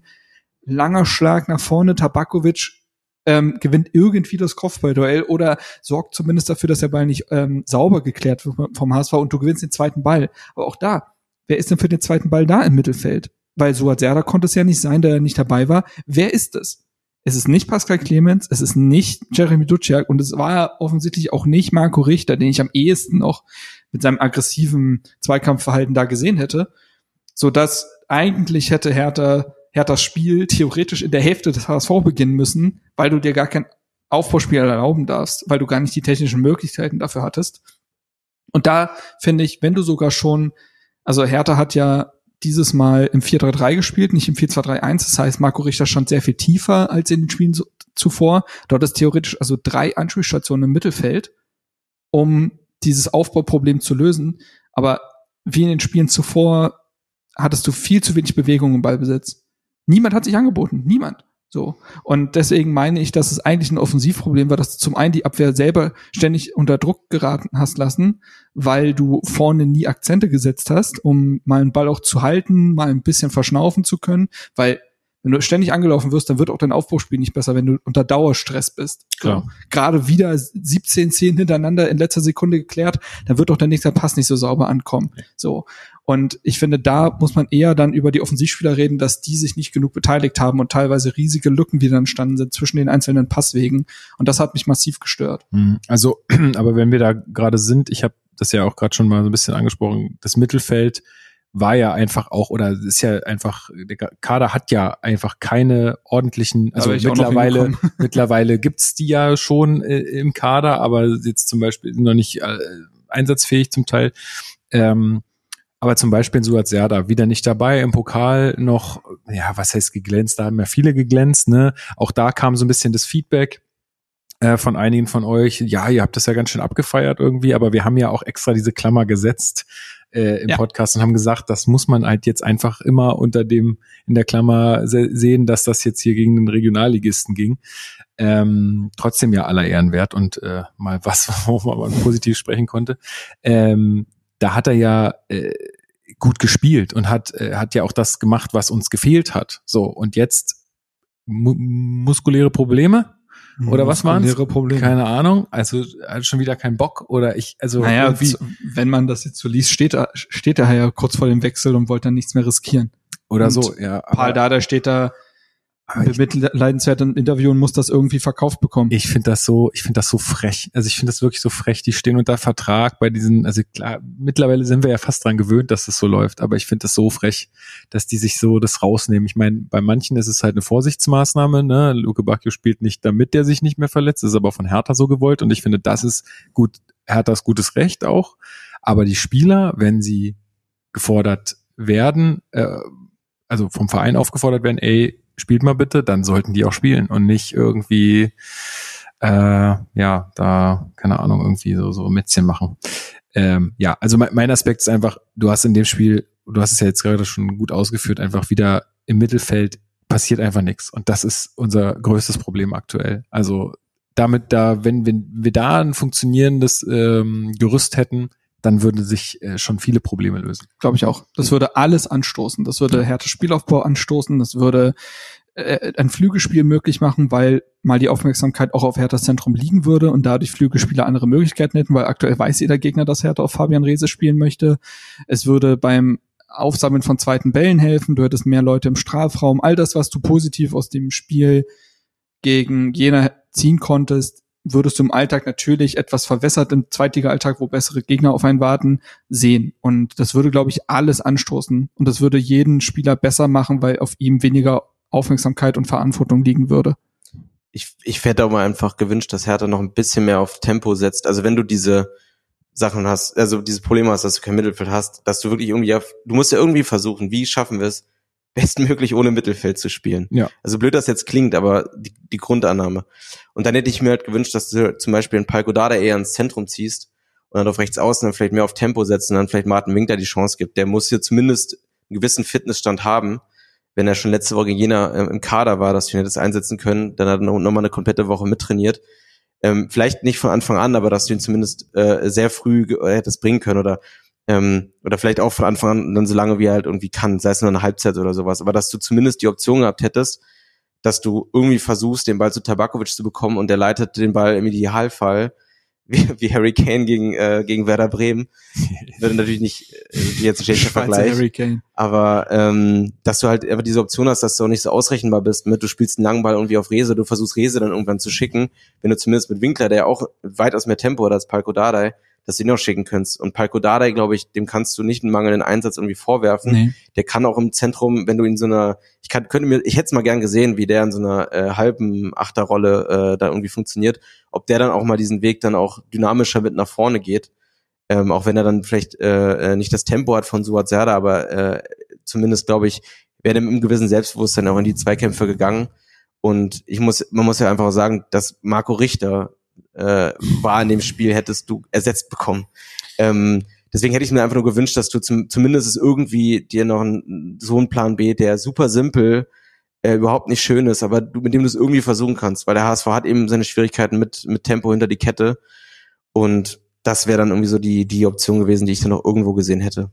Aber das ist ja genau das Problem, ne? dass du gar kein Übergangsspiel hast, wo Ball auch mal zumindest etwas schneller aus dem Mittelfeld herausbefördert werden würde und du dich wirklich fragst, wer soll denn, wer will denn den Ball haben in dieser Mannschaft? Das hat der Pa- Pardada auch so schön gesagt. Ich glaube, ich muss den den Ball wegnehmen, damit die den Ball irgendwie wieder haben wollen. Ja. So, also Das hat man ja in der zweiten Halbzeit gesehen, als Jeremy Dutschak plötzlich der Sechser war und jeden Ball gefordert hat und mit dem er aufgedreht ist und sofort hast du was anderes gespürt, weil Hertha mal zumindest über der Mittellinie war. Da kannst du mal einen Foul ziehen, da kannst du mal ein Kopfballduell gewinnen und zack, passiert irgendwas. Es war ja nicht, Hertha hat ja nicht plötzlich, waren die ebenbürtig, aber du hattest die äh, Abschlüsse von Richter, Mhm. von Winkler, Winkler. Mhm. ähm, du gewinnst mal einen Einwurf in guter Position, was bei Hertha durch Fabian Reese Mittel ist. Du holst mal eine Ecke raus, diese Ecke, die dann am Außenpfosten landet. Ähm, das fehlt. Und das ist aber dadurch passiert, wie gesagt, dass Jeremy Dutschak irgendwann gesagt hat, scheiß drauf, ich hole mir jetzt hier jeden Ball. Mhm. Und das fehlte in der ersten Halbzeit. Ähm, sicherlich hatte das auch damit zu tun, dass der HSV in der zweiten Halbzeit passiver geworden ist. Das muss man ganz klar sagen, dass Hertha auch in gewisse Räume gelassen wurde. Und trotzdem, wenn da in dieser Phase das 1 zu 2 fällt, denkt der HSV sich auch, ja scheiße, warum haben wir eigentlich Fuß vom, Be Hm. vom Pedal genommen? Und natürlich, wir reden jetzt mittlerweile jede Folge über dieses Zentrum-Problem. Aber es bleibt ja auch einfach ein Problem. Und das muss ja auch benannt werden. Und ich glaube schon, dass wir nochmal gesondert über Marco Richter reden müssen. Das äh, würde ich, äh, hätte ich jetzt gleich angesprochen. Ich würde sagen, wenn du, wenn du sagst, ey, ich, wir brauchen jemanden, der die Bälle will und der die Bälle dann äh, irgendwie verarbeitet und weiterspielt, dann sehe ich da Marco Richter einmal als Spieler, weil er im Mittelfeld spielt. Jetzt war er nicht ganz zentral in dieser Aufstellung, aber so war ja der Plan mit ihm, ne, dass er da als zentraler Spieler fungiert. Und als Kapitän, dass du auch da die Rolle hast. Du bist ja nicht nur irgendwie der Mannschaftsvertreter, sondern äh, gegenüber de, de, dem Staff, sondern du bist ja auch eigentlich ein Leader auf dem Feld. Und so würde ich auch spielerisch seine Rolle dann ähm, ja annehmen war, würde ich sie gerne wahrnehmen, tue ich nicht. ähm, und das führt mich auch zu dem Punkt, dass ich äh, einfach bis jetzt auch wahnsinnig enttäuscht bin von ihm als Kapitän. Er hat, äh, ich habe es vorhin schon gesagt, dieses Video, was du angesprochen hast für die Frauen, war nicht zu sehen. Finde ich, gehört als Kapitän auf jeden Fall dazu. Da waren, ich glaube, Lukoki und Paco. Paco, dann war noch Fabian Rehse auch äh, als, als Einzelner da. Kein Marco Richter. Interviews nach dem Spiel steht Leisner da mit einer gebrochenen Nase. Äh, Duziak. Duziak. So, wo ist Marco Richter? Ja, Hallo, Marco das- Richter stand nach dem Wiesbaden-Spiel vor Mikro und hat äh, keine klare Aussage über seine Zukunft treffen können. Ja, das ist ein toller Kapitän. Ja, und ich habe naja, das von das vornherein gesagt, das Hertha- ist einfach ja. eine scheiß Entscheidung gewesen. Es ist Sorry. übrigens sehr lustig, dass Hertha BSC, benannt nach einem Dampfer, seit Jahren einfach keinen ordentlichen Kapitän findet. Sehr gut. Sehr gut. Sehr Ja, aber, gut. also gehe ich aber auch voll mit. Also ich die die Entscheidung war glaube ich einfach ein bisschen auch äh, in der Hoffnung, dass du ihn dadurch halt überzeugen kannst. Hier, du kriegst mehr Verantwortung, du kriegst die Position, die du dir wünschst. Ja. Und damit damit äh, äh, lebst bringst du die Nummer richtig zum Leben. Aber es ist halt, man muss ja leider sagen, bisher komplett schief gegangen. Ja. Dass ja inzwischen die so Stimmung. vieles. Naja, wenn, wenn du dir alleine so, weiß ich, Social Media anguckst, so die Stimmen von Fans, dann war ja vor der Saison so, oh, wir haben Marco Richter in der zweiten Mhm. Liga. Ja. Äh, Unterschiedsspieler. Das, das wird, genau, das wird richtig gut. Und jetzt ist halt wirklich nach dem Spiel so, lasst Richter ruhig gehen. Ja, aber das ist, ist, das resultiert doch einfach nur daraus, dass der, glaube ich, immer noch, also das nehme ich jetzt an, ja, dass der immer noch damit kokettiert, dass der noch irgendwo hinkommt, Ja. dass der noch Erstliga-Fußball spielt. Und also entweder machst es oder du machst es nicht. Aber mach nicht irgendwie halbgar. Ja, ja vor allem Da auch, ist mir äh, fast noch Serda lieber, der dann sagt, komm, dann spiel ich gar nicht. wenn du, wenn du die, ist wenigstens ehrlich. wenn du auch die Kapitänsrolle und dieses Vorweggehen nimmst, ne? Ich finde, bei Richter siehst du, ähm, den Unterschied zwischen dem Richter diese und letzte Saison ist wirklich, was, wie verhält er sich nach dem Gegentor? Mhm. Also du hast oftmals so, dass Marco Richter auch ins Spiel irgendwie motiviert geht. Also ich erinnere mich an das, an das Wiesbaden-Spiel. Der hat am Anfang schon die Bälle gefordert, Ja, wollte ja, irgendwie ja. viel. Er hat auch da seine äh, falsche Entscheidung getroffen, aber auch richtige Entscheidung. Er wollte zumindest Das- es versuchen und Fehler gehören dazu, Genau. ist für mich vollkommen okay. Ähm, aber was macht er halt nach dem, nach dem Gegentreffer? Und das war jetzt gegen Schalke, äh, gegen Hamburg sehr enttäuschend. Und da würde ich wiederum lobend den Richter aus der vergangenen Saison erwähnen. Deswegen auch der Versprecher aus dem Schalke-Spiel auswärts. Das, was Hertha verloren hat. Da erinnere ich mich noch an diese eine Szene, wo Richter irgendwie auf der Linie einen Ball geklärt hat, wo Hertha schon, wo es schon klar war, dass du das Spiel verlierst. So, und da ist er wirklich auch mit Leistung vorweggegangen. Da war einer von den wenigen, die bis zum Ende gerannt sind, Mhm. Einsatz gezeigt haben, so. Hat er noch sogar seinen Treffer erzielt gegen Schalke, oder? Stimmt. Blutiges Augesicht geholt. Ja, dass du irgendwie so, ein- also dass du gewisse Einsatzbereitschaft halt irgendwie gezeigt hast.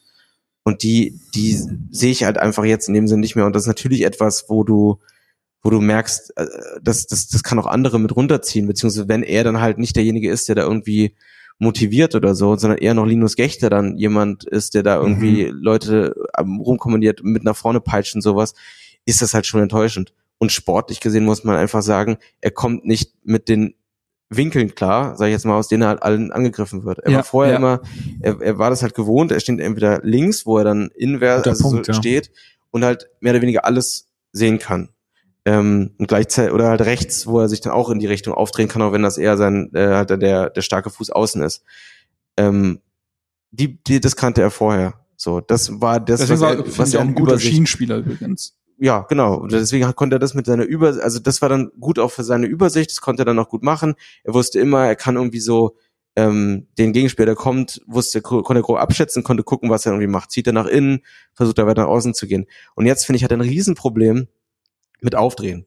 Er dreht sich Ja, sehr oft ja. in die falsche Richtung auf. Er, er, er kommt nicht damit klar, aus welchen Richtungen er alles angegriffen wird. Ich meine, er hat ja früher auch hängende Spitze gespielt, aber da hast du die Räume, in denen du dich bewegst, wirst du nicht sofort so angegangen wie aktuell in der in der zweiten Liga, auch wenn du in einem oftmals gut, der HSV presst, hat gefühlt in der ersten Hälfte überall gepresst, ähm, aber auch viele Teams, die dann auf dem Mittelfeld pressing, so ich erinnere mich an Wien Wiesbaden oder sowas, gehst, dass du halt viel früher dann in dem Sinne attackiert wirst und dann vielleicht weniger ähm, in dieser Rolle als hängende Spitze dann vielleicht eher auch vorm Strafraum erwartest oder so. Und damit kommt er halt irgendwie nicht klar. Und das ist, glaube ich, sein großes Problem, weil das oft zu Ballverlusten führt. Das frustriert ihn wiederum. Und das merkst du ihm dann auch irgendwie an. Also er lässt sich dann doch davon beeinflussen, hängen. Und ich glaube, dann spielt es schon, auch wenn ich ihm als eigentlich unterstellen würde, dass er schon auch einfach einen Ehrgeiz hat als Profi und dann auch gerne spielen will, dass er, glaube ich, dann auch diese reine Spekulation, dass diese Wechselgedanken, ähm, hast du ja auch, glaube ich, erzählt, dass bei der Saisoneröffnung Zecke das ja erzählte, so mit, mit Köln und sowas Tatsächlich, ja. damals. Er hat ja jetzt auch muskuläre Probleme wieder nach dem Spiel. Ähm, Haben wir die also nicht alle. muss, also ja, ich auf Mach jeden ich Fall. jeden Morgen so. Aber Aber äh, ja, muss man, äh, war heute, also in der Ankündigung stand es auch drin, jetzt wollen wir ihm nichts unterstellen, aber Ja.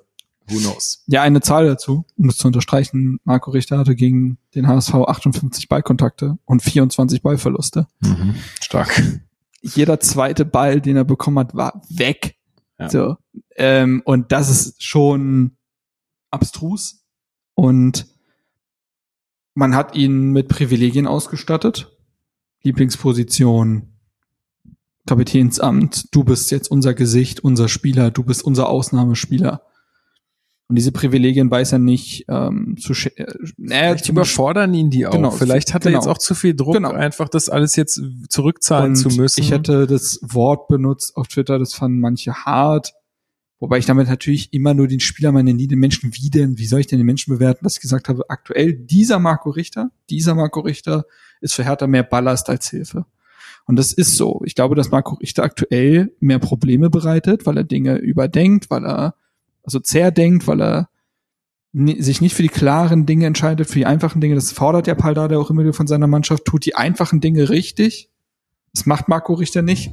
Und das hilft ihm nicht, das hilft der Mannschaft nicht. Und ich finde, wenn man auf das ganze Spiel zum Beispiel guckt, ich finde, dass Hertha tatsächlich in den ersten 15 Minuten ordentlich gespielt hat. Nicht gut, auch da haben, dafür haben mir da schon die Offensivmomente gefehlt, aber ordentlich, denn dieses 4-3-3, was sich Paldada da überlegt hat, war ja nicht mehr dieses 4-4-2 aus den vorherigen Spielen, hat halt dazu geführt, dass du erstmal die beiden Achter vom HSV, Benesch und Reis, die einfach unendlich wichtig sind für das Spiel des HSV, sehr gut unter Kontrolle hattest. Fand ich Hertha hat den HSV nicht in die Halbräume gelassen. Das heißt, es wurde immer wieder auf die Flügelspieler gespielt und dort konntest du eins gegen eins Duelle führen. Kenny gegen Dompe und Gechter gegen Jatta. Und das hat in den ersten 15 Minuten, finde ich, gut geklappt. Da hatte der HSV deutlich mehr Ballbesitz. Aber wir wissen ja von Dardai-Mannschaften, dass sie es in, wenn sie es gut machen, Spiele aus der Defensive heraus kontrollieren können. So von wegen, ja, ihr habt mehr Ballbesitz, aber ja, kauft euch ein Eis davon, ist völlig egal, wenn wir wissen, was wir defensiv tun. So, und dann kontern wir euch aus, dann hattet ihr mehr Ballbesitz, Union-Taktik auch ein bisschen. So, äh, dass die Gegner gar nicht wissen, warum haben wir denn verloren, die Zahlen sehen doch alle mega aus, aber naja, das Entscheidende hat halt gefehlt. Und ich fand auch da in der Phase war man drin, man war nah am Gegner, schwer zu knacken. Und dann fällt dieses vermeintliche 1 zu 0, was ja dann keins war, das Tor Abseits. Genau, Mhm. wo Rese ernst den Klärungsversuch nimmt Wild, ja. und dann passieren Dinge. Ja. Und na, oft kann man es bei Hertha nicht mehr anders beschreiben. Das war ja schon wieder ein Slapstick-Tor, Ja, äh, wirklich. Slapstick-Tor, wo man dachte, ja, alle, klar, so läuft's also dieses Mal wieder.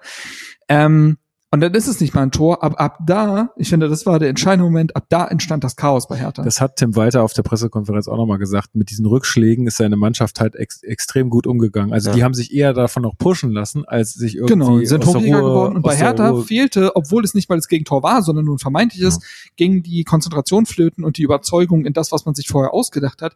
Und da, genau da, schlägt eigentlich die Stunde von Führungsspielern. Wenn das mit einem Per Schellbrett auf dem Platz passiert wäre, der hat einen umgewichst beim HSV, jetzt so Steffen Effenberg-Manier, aber er hätte irgendwie auch noch eine, äh, irgendwas gesagt und zurück zur Ordnung berufen. Erinnert ihr euch an das Spiel Hertha Düsseldorf, wo man 0 zu 3 zurücklag und in der Halbzeit führen ne, die Führungsspieler namens Kraft, Ibišević und Schellbrett die Halbzeitansprache und das Ding wird noch mit 3-3 zumindest nach Hause gebracht. Ist natürlich ein sehr plakatives und es kann nicht immer diesen epischen Moment Der beste Torjubel der letzten Jahre war so, Kunja mit seinem. so, ja. richtig. Aber ich finde, genau dann, wenn alle anderen den Kopf verlieren, dann schlägt die Stunde Ja. von Führungsspielern, die die Leute wieder zurechtruppeln und da, da, dazu auffordern, den Plan einzuhalten, den man sich vorher gemacht hat. Und da ist bei Hertha aber irgendwas kaputt gegangen bei diesem nicht 0 zu 1. Und da, da haben sie nie wieder ein Spiel gefunden. es ist kaputt gegangen, weil niemand da, da ist, der es zusammenklebt. Also Ja, Marco genau. Richter als Kapitän macht das halt nicht, um, um darauf mal wieder zurückzukommen. Der macht das halt nicht. Der einzige, den ich in dieser Mannschaft jetzt gerade sehe, der irgendwie ein Standing äh, wahrscheinlich auch genießt und der aus meiner Sicht da irgendwie noch, äh, vielleicht sind es zwei, Re- Rese einfach irgendwie, ne, aber der ist auch eher so ein bisschen der wilde Motivator, auf dem auch viel Offensivlast liegt, aber am Ende, und das muss man so klar sagen, Ja. ist es halt einfach Toni Leistner. Toni Leistner ist Jetzt so lustig gefunden, wenn jetzt so völlig, du hast gerade so eine richtige Bühne Ist aufgebaut. es- Jetzt Ja, sagst ist- du Andy Lukoki. Kenny. ist John Joe Kenny. Es ist einfach so. Nein, Nee, ja. aber es ist Toni Leistner und da Ja. kann man dem so viel Union andichten, wie man möchte. Der haut sich voll rein. Der ist auch offensichtlich. der, der hat einfach eine Präsenz auf dem Platz und äh, ist auch zu seinen ähm, Mitspielern so, wie ich mir einen Kapitän vorstelle. So. Und sagt auch die Dinge, die man von dem Kapitän hören möchte. Nach dem, Inter nach dem Spiel war er im Interview sehr klar. der, Ja. genau, sehr klar. Ähm, jetzt weiß ich nicht, äh, also ich plädiere, plädiere dafür, gib dem die Binde, wenn Richter noch geht.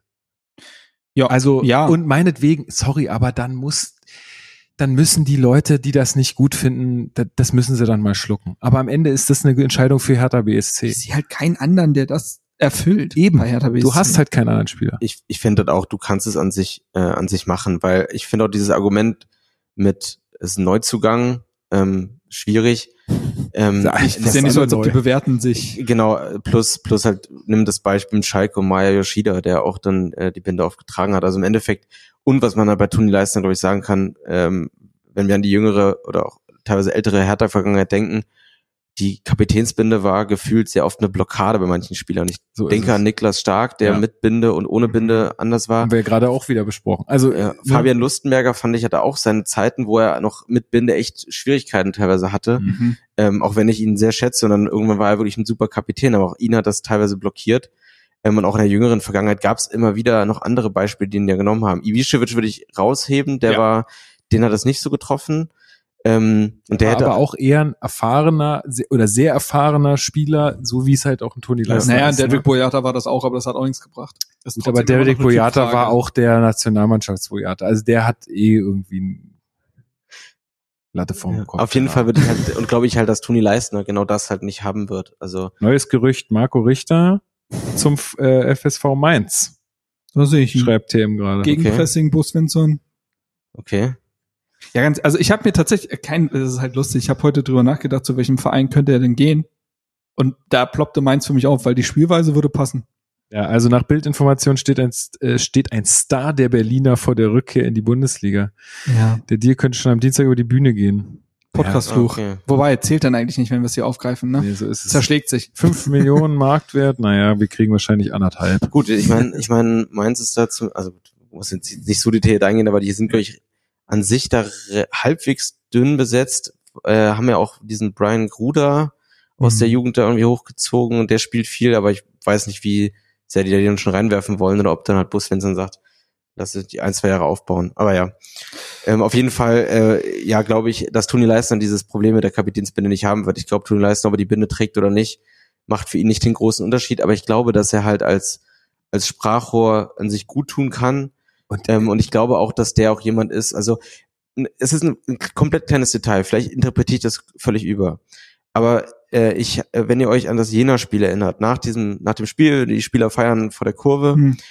ähm, wenn ihr euch dann, gibt ja auch bei Hertha, glaube ich, Videos so, ähm, Leistner ist einer derjenigen, der dann anfängt, hier die anderen so rumzuschubsen, so, ne, dieses rum, dieses klassische er, Rumgespiele. er war ja auch gegen Wiesbaden, der, der gesagt hat, komm, wir gehen jetzt trotzdem. Ja, Und mir wurde berichtet gegen den HSV auch. Der hat auch nochmal die Mannschaft in die Kurve geholt nach der Niederlage. Und das ist halt so das, so das Ding, sind sie, also die, das Ding, das Leistner dann halt, also das ist ja wieder so eine kleine Szene, aber weißt du, er nimmt dann die, die, die jungen Spieler und zeigt, okay, jetzt dürfen wir auch mal Spaß haben, jetzt dürfen wir mal locker sein, so. Und dann die Spieler, die wir jetzt teilweise kritisiert haben, so, ein Suat Serda oder auch, der jetzt heute noch nicht gefallen ist, ein Mark Kempf, steht halt eher in der letzten Reihe und, und klatschen so ein bisschen und Ja, ja. Ähm, schauen sich so ein bisschen an. Ähm, also das, was du dann vielleicht da von denen halt irgendwie vermisst, zumindest von Kempf würde man sich ja vielleicht ein bisschen mehr erhoffen, weil er ja auch mit einer gewissen Führungsverantwortung gekommen ist. Ja. Aber ähm, es sind manchmal so kleine Sachen, aber ich glaube, das leisten, sei es nur Vizekapitän oder sowas, Ja. wenn es dann am Ende, äh, Und- keine Ahnung, wer Also wird. und alle, die da die diese Rivalitätskeule schwingen, ey, wie, viel- wie viel geiler kann man es denn den äh, Unionern meinetwegen noch unter die Nase reiben? So, Ich der glaube, kommt zu uns drüber. Und, und ist ja, aber Also- weißt du, aber so vom vom Gedanken her, so das ist jetzt einer von uns und der ist sogar unser Das haben wir Kapitän. nicht letztens noch drüber geredet, dass wir nicht mehr so viel über Union nachdenken möchten. Ist ja richtig, nur ich Vielleicht sag's, wird ja dann Schwolo als Antwort ich an sag's ja nur, ich sag's ja nur, ich sag's ja nur, weil ähm, weil es halt diese Stimmen sehr krass immer noch gibt, trotz seiner Leistung, Ja. die da irgendwie drauf rumhacken. Und das finde ich halt einfach Quatsch. Scheint mit Marco Richter auch sehr konkret zu sein. Also es sind muskuläre Probleme heute gewesen. Der ist äh, gerade auf dem Weg nach Mainz, morgen Medizincheck. Na dann. Gute Reise. Ich lese, viel ich habe Spaß. etwas von drei Millionen Euro gelesen. Okay. Ist ein Toussaint. Nein. Ähm, Mein Gott, also sorry, aber das ist wirklich, also sorry, ich sag alles Gute, Marco, ne? Aber ey, raff dich, Mann. Das ist, also sowas dann abzuziehen schon wieder, dann, ich finde, dann, gib ganz- doch also- noch mal alles. Naja, ey, wenn du das schon ich finde es relativ, also es ist dasselbe Problem wie mit Marvin Plattenhardt gewesen, finde ich. Wenn du dich nicht für die Binde bereit fühlst, nimm sie nicht an. Hm. Wenn du, also sei doch dem Verein so fair gegenüber und sage, Leute, bis zum 1. September bin ich mir nicht sicher, ob ich hier noch bleibe. Das wisst ihr selber. Die reden ja miteinander. Gebt mir nicht diese Binde. Also das verstehe ich halt, also ich verstehe es von keiner Seite. Ich verstehe es nicht, Marco Richter die Binde zu geben. Ich verstehe nicht, wie Marco Richter sie annehmen kann. Wozu denn? Ja. Also egal. Vor allen Dingen, wenn er noch äh, so äh, konkrete Wechselgedanken genau. hat. Also, das, das, dann, dann seid doch alle mal ehrlich. Aber gut, wie egal. egoistisch kann man sein. Ähm, Naja, gut, aber dann kann man ja wirklich, äh, oder können wir, es also, wird andere Dinge ermöglichen und da Dann- können wir gespannt sein. dann muss die Kapitänsbinde ja an jemand anders gehen. Und da sehe ich, also da sehe ich tatsächlich zwei Personen. Ich sehe entweder äh, Toni Leistner oder, oder Kempf und dann eher tatsächlich Leistner. Ich glaube, wenn du kämpft die Binde gibst, dann hast du wahrscheinlich einen ähnlichen Genau, hast Fehler genau, wie bei Richter. genau, hast also du du hast eine ähnlichen ähnliche Effekt. Ausgangslage. Und, äh, Und Kempf, Kempf ist- äh, hat die Binde beim VfB nicht gut getan. Ja. Die hat er ja freiwillig sogar abgegeben damals, weil er gesagt hat, das ist nicht meins. Also ich glaube, unter dem Anführer Leistner und ich glaube, du hast im Kader genug Spieler, die dann auch einen guten Mannschaftsrat geben. Ich glaube, du kannst einen Fabian Rehse reinnehmen, Peter Ja. Pickerick und auch von den Jüngeren finde ich, auch so ein äh, Beispiel Linus Gechter, glaube ich, könnte ich mir vorstellen, dass der Mhm. als Stimme für die Jüngeren Mhm. dann eine ganz gute Rolle spielt. Ja. Duziak war ja frisch. Palko. Dardai sehe ich, glaube ich, auch als jemand, der ein Gefühl, also hat er ja gegen Jena bewiesen mit seinem Torjubel, der offensichtlich auch ein Gefühl für die Fans hat. Mhm.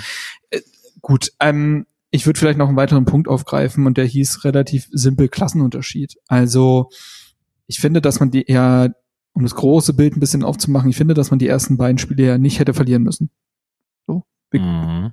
Man hat auch zu wenig dafür getan, sie zu gewinnen, aber man hätte sie beileibe nicht verlieren müssen, wenn wir uns die Gegentore angucken. Ja. So. War zweimal eins zu null. Genau, erste, ja, genau. Zweimal. Einmal dieses Daniel Ginczek Kopfballtor und dann Mhm. dieser Doppelpfostentreffer von Wiesbaden. Ja. Ähm, mit zwei Unentschieden zu starten, dann wäre man immer noch nicht glücklich gewesen. Aber Aber man hätte, man hätte zwei Punkte. man hätte zwei Punkte und man hätte noch nicht verloren. Das ist ja, Ja. auch einfach ein psychologischer Effekt. Ja, ja, Ähm, und was man aber bei den beiden Spielen schon gesehen hat, ist, was Eingespieltheit ausmacht. Ich glaube, Düsseldorf ist ohne Neuzugang gegen Hertha Mhm, gestartet. Wiesbaden hatte bis auf ein, zwei Leute, glaube ich, die sie jetzt nach dem Aufstieg halt geholt haben, der Lee zum Beispiel, Mhm. war das auch die Mannschaft, die aufgestiegen ist. Und nein, die sind individuell nicht besser als, als Hertha. Sind sie nicht. Aber sie sind eingespielt und sie kennen sich und sie kennen die Spielidee des Trainers. Also Daniel Thun ist jetzt auch anderthalb Jahre, glaube ich, schon da. Äh, Kauschinski ist mit denen aufgestiegen. Da ist sowieso noch mal ein ganz anderes Vertrauen, glaube ich, dann zwischen denen. Ähm, die wissen gegenseitig, was sie tun. Und das hat Hertha nicht. Hertha ist nach wie vor ein sehr zusammengewürfelter Haufen. Wir haben gerade sehr viel aufgeführt, weshalb, weil Spieler auf dem Feld stehen. Das hat auch übrigens auch Toni Leistner klar benannt. Ne? Ja. Ähm, du hast da Leute auf dem Feld, bei denen du nicht weißt, ob sie nächstes Spiel auch noch da sind. Du hast Leute, die neu dabei sind. Du hast Jugendspieler, die überhaupt das erste Mal Profi Luft schnuppern. Ähm, und das ist ein sehr wilder Mix. Du hast aktuell wenig Spieler. Also ich würde Fabian Rehse fast als einzigen Spieler betiteln bei Hertha BSC, der voll im Saft steht und diese Liga kennt und sich Ja. schon akklimatisiert hat. Ja. Das, also das merkt man wen- ihm auch an. Ja, wen soll man denn sonst nennen? Denn auch ein Jeremy Dutschak beispielsweise merkst du in gewissen Momenten trotzdem an, dass der fünf gespielt. Monate keine, kein Genau. Fußball gespielt hat. Ja. Du hast dort keinen. Und das fehlt Hertha BSC und das ist dann, und dann reicht es schon. Und das reicht schon, um gegen Wiesbaden und Düsseldorf nicht diesen Schritt in Richtung Sieg gehen zu können und eventuell das Ding sogar hinten raus noch zu verlieren. So, und jetzt kommen wir zum HSV-Spiel. Der HSV hat all das, was Wiesbaden und Düsseldorf auch haben. Ne? Die haben auch, die kennen sich sehr gut, die kennen ihre Spielidee sehr gut, die kennen den Trainer jetzt, der im dritten Jahr, glaube ich, jetzt ist, sehr gut. Die kennen diese Liga mittlerweile sehr gut, was ein Ärgernis ist, aber jetzt in dem Fall für sie spricht. Und dann kommt aber noch hinzu, dass sie Hertha gegenüber auch individuell überlegen waren. Hertha hat keinen Laszlo Benisch im Kader, er hat keinen Robert Glatzel im Kader. ähm, Dompe und Jatta, diese Flügelspieler, da kann man noch Rese entgegenstellen, aber ähm, ne, ein Reis in guter Form ist unendlich viel wert.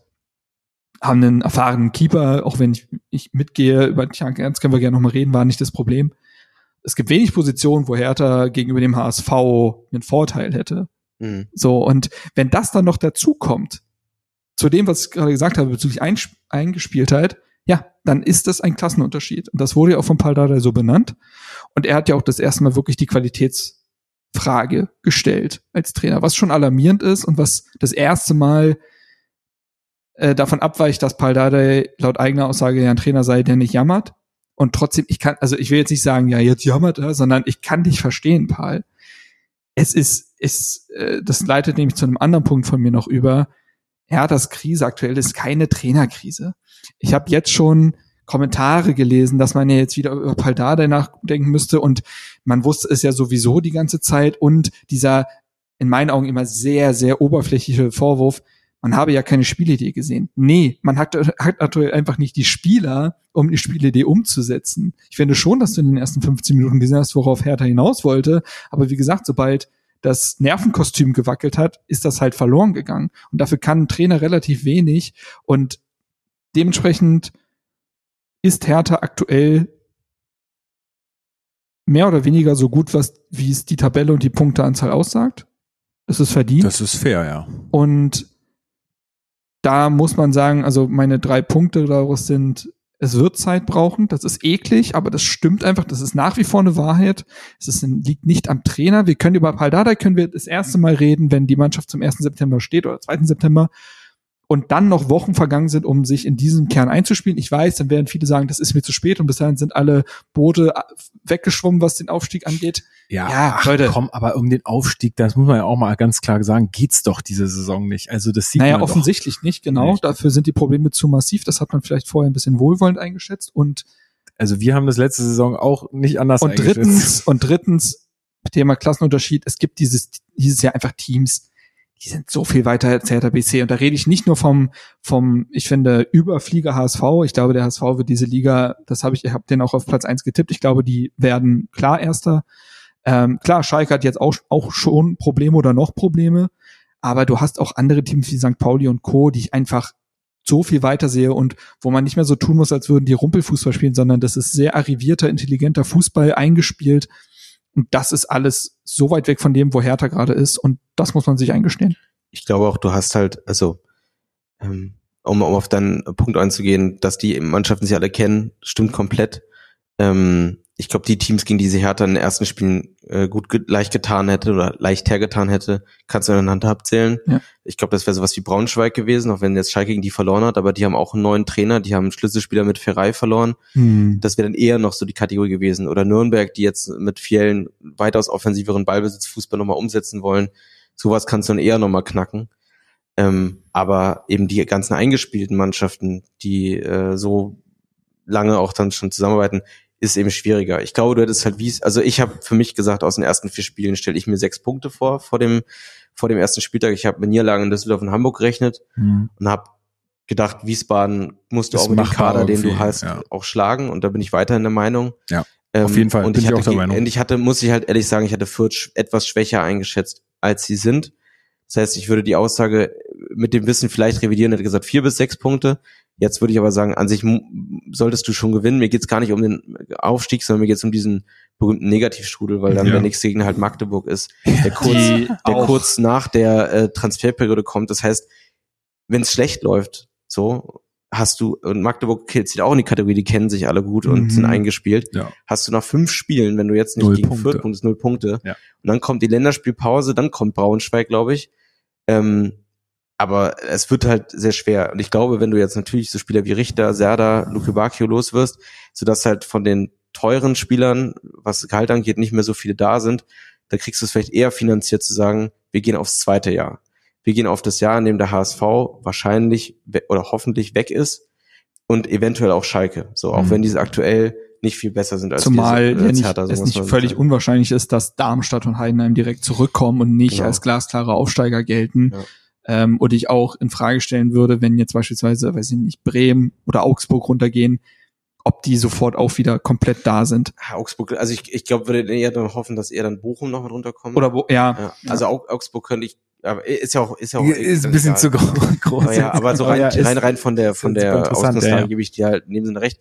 Ich würde da der auch nicht komplett frei sprechen von der Kritik, weil ich finde, nee, das, das, also genau. habe ich jetzt auch nicht von dir so interpretiert, aber ähm, ich würde zumindest halt sagen, auch da der hat einen Teil zu verantworten. Wir haben ja über diese Richtersache gesprochen, Mhm. die Entscheidung, Mhm. die er da getroffen hat. Ich hätte mir auch gewünscht, dass er anhand des Spielermaterials, was er hat, vielleicht irgendwie ein anderes System auch irgendwie ausprobiert, dass Mhm. er vielleicht irgendwie, keine Ahnung, richt, also dass du irgendwie, weiß ich, so ein 4-2-2-2 vielleicht irgendwie hinbekommst. Weil an Stürmern mangelt uns nicht. Du hast mit Resen Richter zwei Typen, die du, glaube ich, gut in den Halbraum stellen kannst auf den Außen und vielleicht findest du eine Lösung für die, die beiden dann im Zentrum. Aber ich bin jetzt auch weitaus weniger Trainer als, äh, ich bin null Trainer. Paul Dardai ich ist schick, ich schick den Podcast immer an paul.dardai.herthabsc.de und äh, ich hoffe immer, dass er rein kommt immer ein Müsse akzeptiere zurück. Genau, also deswegen, äh, Paul redet ist nur man- ein kleiner Trainer. Redet man nicht so viel, kommt immer. Nee, deswegen, also ich, ich gebe dir da voll recht. Ähm, Wo ist ich die würde auch, Musik? ich würde auch noch nicht über Dardai reden. Ähm, Ja, das, ist der falsche das Zeitpunkt. Ja, ja. Es ist die Kaderlage. Das ist auch einer der Punkte, die ich noch für, äh, Mhm. für später habe. Der Vergleich mit anderen Teams, die in einer ähnlichen Lage mal waren mit dem Abstieg. Ähm, aber ja, deswegen Der berühmte Bielefeld. Ich, ich würde nur noch mal ganz kurz, also das wäre noch ein Aspekt äh, gewesen, den ich noch hatte, dieses, äh, dass er äh, Paldada ja auch immer bemüht, ja, die Trainingsleistungen sind so toll und wie, wie häufig haben wir das schon gehört und die zerschießen uns das Netz im, im Training und im Spiel ist das alles wie weggeblasen. Aber ich glaube, die Antworten darauf haben wir gerade geliefert. Also Genau. das ist genau das, was fehlt, äh, Führungsfiguren, ähm, Figuren, äh. Eingespieltheit, genau, all, all das, das ist, das ist das Problem. Im Training hast du keinen Druck, da, da können die alle, das ist ja das Ding, das sagen wir auch hier ganz häufig, die können alle zocken. Es kommt dann immer auf. das äh, können darauf heutzutage halt alle, die auf diesem Niveau an, spielen. Ein Kollege von mir hat heute gesagt, na gut, wenn die Gegner halt auch härter sind. Er hat da meinen Tweet geklaut, verdammt, den habe ich auch Genau, gemacht. das ist halt Spiel, so. spielst halt jede Woche gegen Hertha BSC. So, das das- schaffe ich auch. Ist, ähm, deswegen ist ja Bayern so gut. Die müssen jede Woche gegen Bayern spielen. Also True. Naja, ähm, genau, also das, das wär- wäre dann für mich damit abgehakt. Eine Sache, die ich auch noch, äh, wenn wir gerade schon so viel über äh, Toni Leisner gesprochen haben, aber noch ansprechen wollen würde, wäre Ja. seine äh, schiefe Nase. schöner Spruch hat er nach dem Spiel geliefert, dass er schon verheiratet sei zum Glück und nicht mehr auf der Suche. Dementsprechend, er sei zwar, er sei vorher, vorher schon nicht der hübscheste gewesen, jetzt kann es auch und schief sein. Ja, ist natürlich die sehr offensichtliche Sache, die man dann in Kameras sagt, aber fand ich trotzdem auch sympathisch. Äh, also fand ich cool. Ähm, er hat sich, finde find ich, da auch gut präsentiert. Er hat sich das, äh, gegen wen hat er sich das abgeholt? Bei einem, also Luft, Ich glaube, Benesch oder sowas hieß es. ne? Ich glaube Banish. Aber ich habe da auch nicht so viel Absicht gesehen wie andere, um ehrlich zu Nee. sein. Das war einfach unglücklich, Das weil auch Toni unglücklich. Lass mit einem Karacho da reinrauscht. also leckt mich am Arsch, der hat auch alles in Kauf genommen. der wollte so muss sehr. ich wirklich sagen.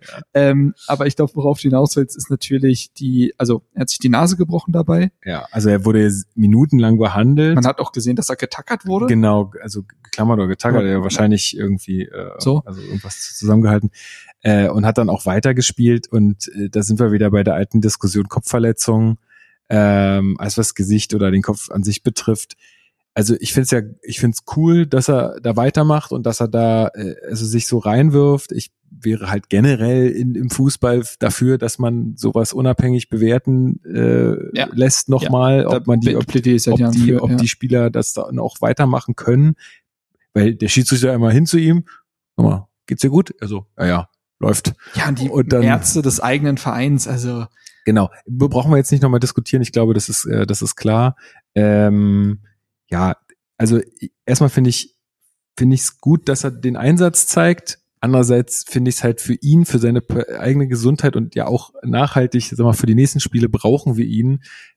Ist es halt auch wichtig, kritisch anzumerken, dass sowas eigentlich nicht okay ist, dass man mit einer so schiefen Nase noch äh, auf dem Feld stehen kann, das äh, wundert mich sehr. ich Also. finde es auch schwierig, ja. Auch weil es immer eine Vorbildsfunktion gibt für die, auch den Amateurfußball und Co., wo die medizinisch, medizinischen Abteilungen teilweise nicht vorhanden sind.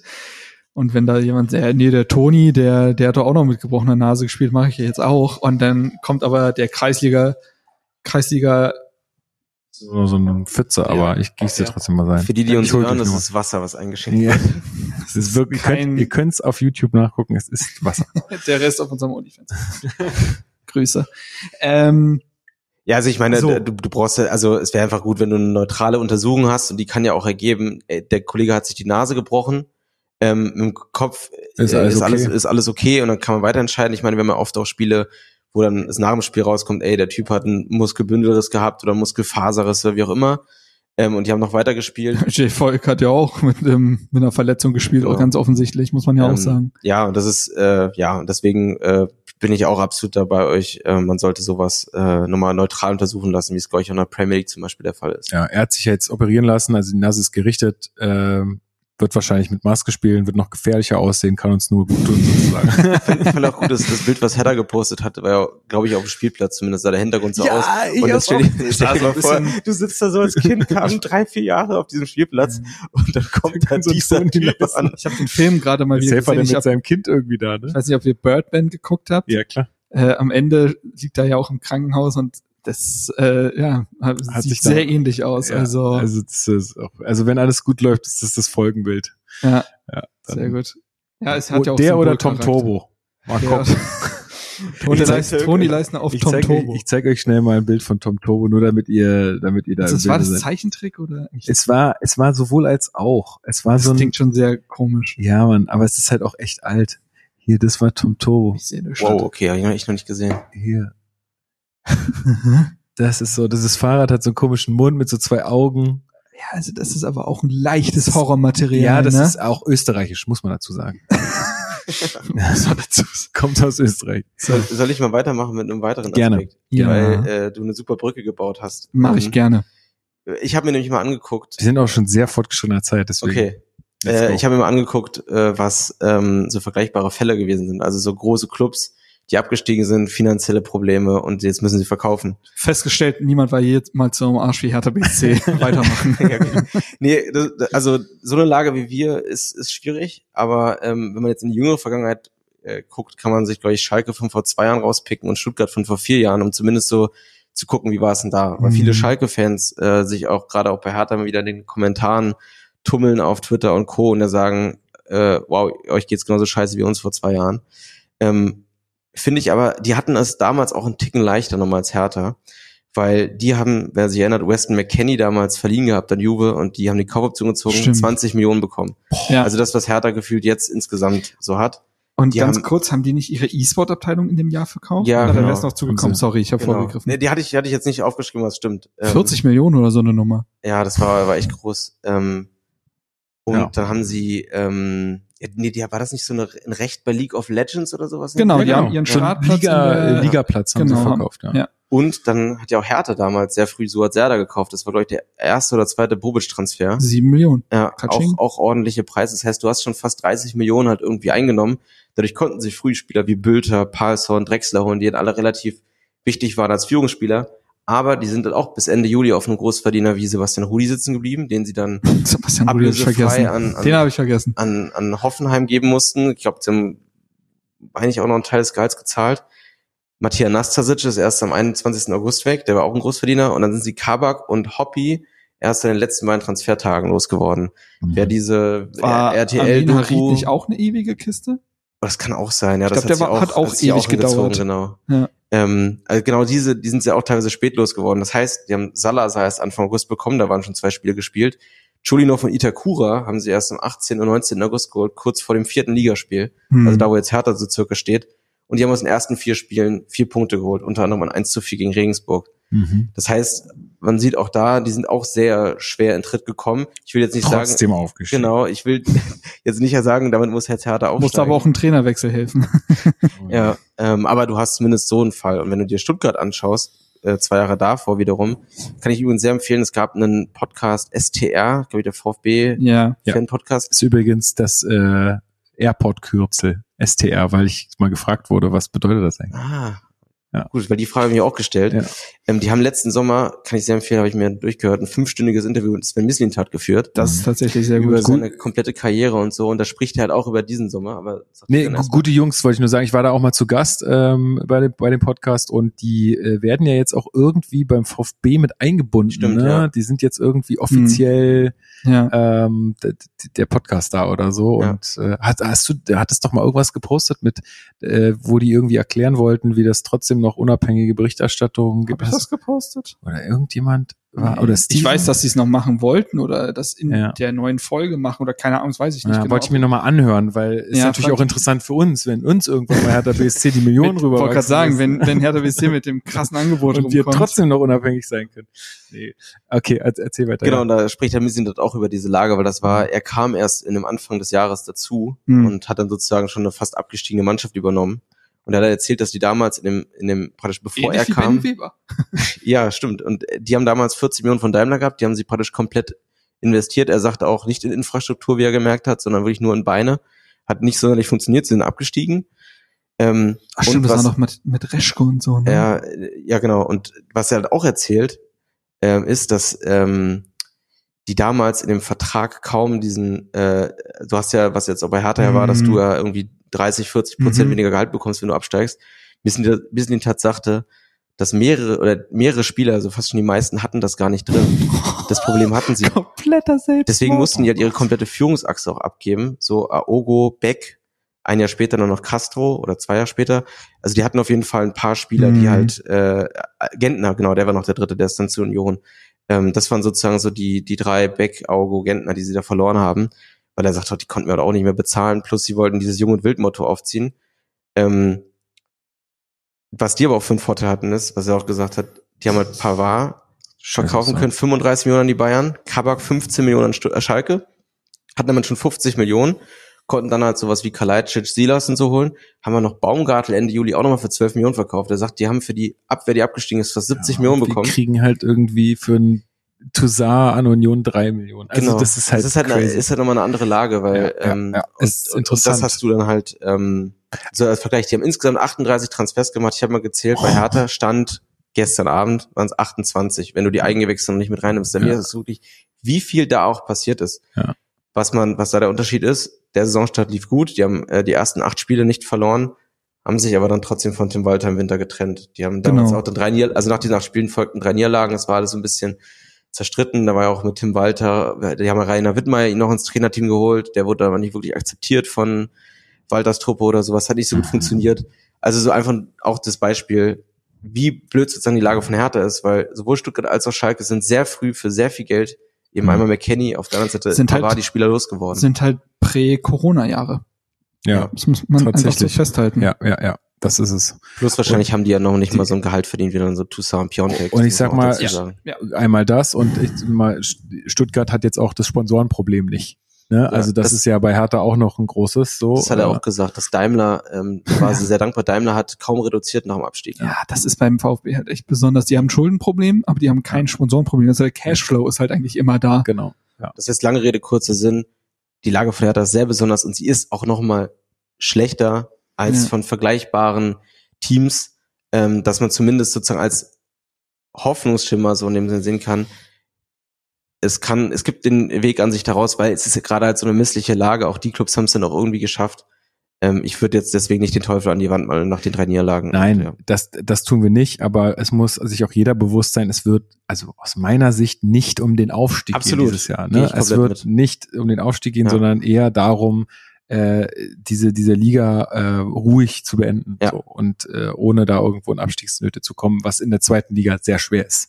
Weil da kannst du ja gefühlt, also die letzten Jahre konntest du ja am letzten Spieltag noch von Platz 8 auf Platz 16 rutschen, so Ja. gefühlt. Also deswegen, ähm, der ideale Fall ist halt für diesen Berliner Weg ist ja eh, dass du es schaffst, es zu finanzieren, dass du ein zweites Jahr Zweitliga spielen kannst. Du hältst die Klasse, setzt möglichst viele junge Spieler ein und hoffst dann im zweiten Jahr vielleicht aufzusteigen oder zumindest danach halt auch einige Spieler, musst du ehrlich sagen, teuer zu verkaufen, um auch diese Anleihe dann irgendwie abzahlen Das zu können, wird die ja ja dann auch nochmal kommen, die schwebt ja im Raum rum.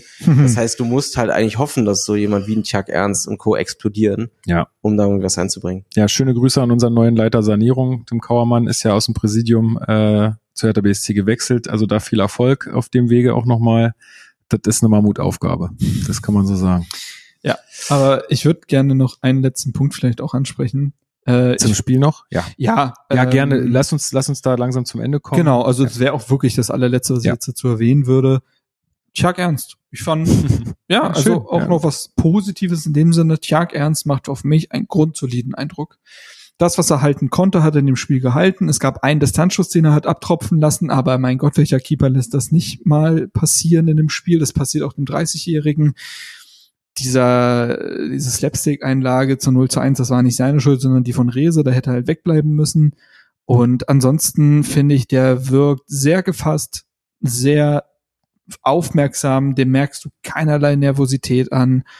Ähm, und ich finde, er hat mir jetzt in den Spielen, die er jetzt auf dem Feld stand, das war jetzt auch immer noch, ist das eine kleine Beobachtungsgröße an also Wolfsburg, Jena, HSV. Und der hat mir aber in keinem einzigen Spiel ein schlechtes Gefühl, gegeben, äh, gegen Wolfsburg sogar ein sehr gutes.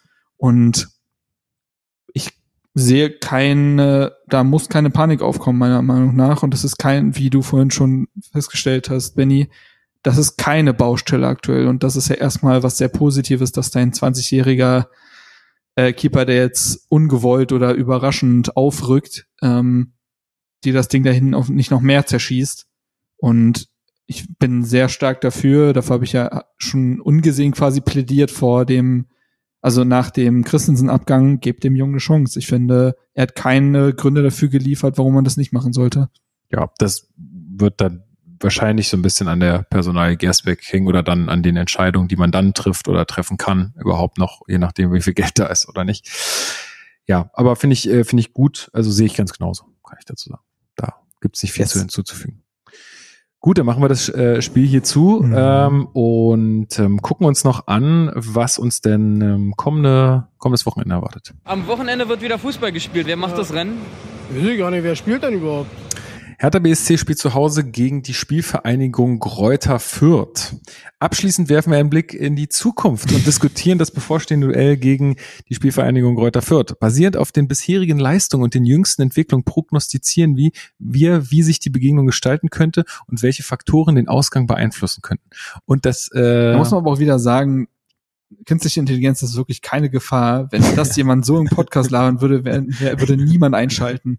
tatsächlich. So ist es halt. Ähm, ja, und wir haben uns, äh, wie ihr das noch aus der letzten Saison kennt, äh, eine Gegnerstimme äh, Mhm. mal wieder eingeladen. Das bedeutet, äh, jemand, der dem äh, nächsten Gegner nahesteht, sei es journalistisch, sei es fantechnisch, Podcast, was auch immer, Blog, wie auch immer, ähm, haben wir da angefragt und ähm, die ein bisschen ins Mikro labern lassen. Es sind jetzt so ungefähr fünf Minuten, wo wir ein bisschen was über Fürth erfahren, einfach Mhm. für euch auch in Vorbereitung, weil wir natürlich auch nicht immer jeden Gegner, gerade jetzt in der zweiten Liga, äh, weniger gut kennen. Das war der- Punkt, um es wieder zu beleben, das Format, denn es ist klar, theoretisch hätten wir es auch in der ersten Liga wieder einführen können, da hätten wir auch drüber nachgedacht, aber besonders in der zweiten Liga. Es ist halt cool, die Exoten und die etwas Unbekannteren nochmal erklärt zu bekommen. Genau, wen hören wir denn da gleich? Weil ich glaube, er Ja. stellt sich nicht vor. Nee, tut Deswegen. er tatsächlich nicht. Die ersten paar Sekunden habe ich auch gehört. Michael Fischer ähm, arbeitet bei den Nürnberger Nachrichten, ist dort für Kräuter Fürth zu, darf man glaube ich nicht sagen. Kräuter Fürth ist glaube ich falsch, da würde er mich jetzt rügen. Es ist entweder Das Förderkleeblatt. So ähm, für die Spielvereinigung zuständig, also ne, begleitet die tagtäglich und führt dazu noch den Fürther Flachpass Podcast. Auch dort wird sich dann regelmäßig mit dem Kleeblatt auseinandergesetzt und dementsprechend gibt's da glaube ich keinen besseren. Gut, dann hören wir doch mal rein. Für die Bilanz des Kleeblatts würde man bei der Hertha derzeit wahrscheinlich viel geben.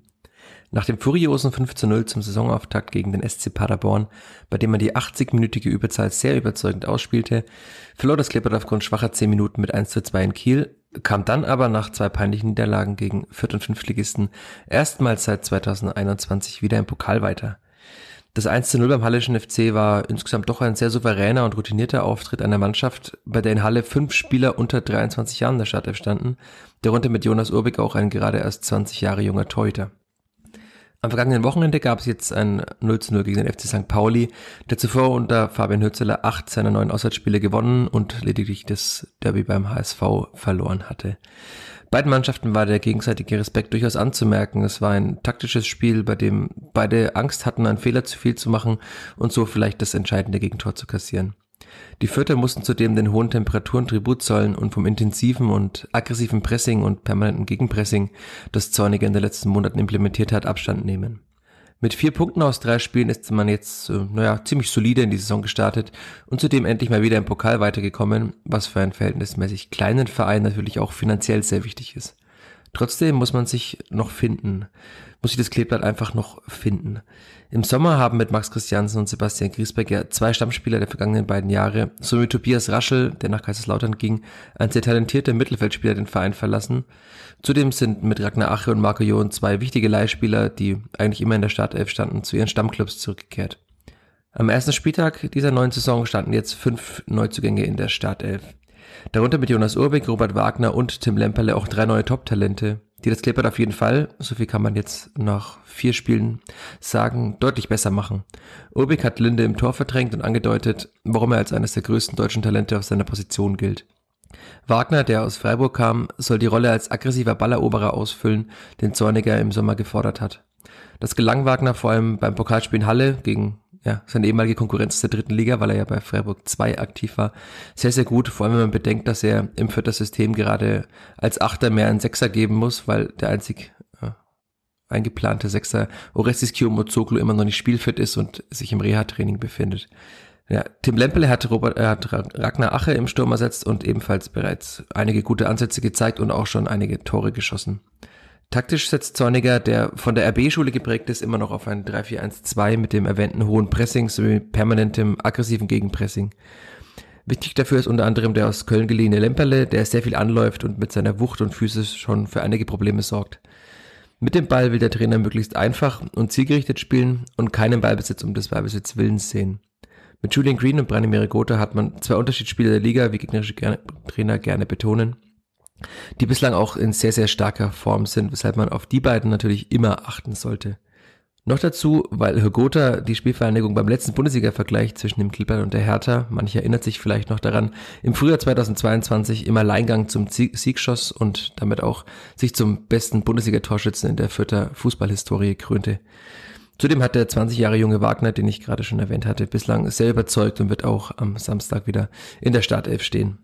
Mit seiner Spielidee hat das Clipper an guten Tagen bislang jedem Gegner größere Probleme bereitet.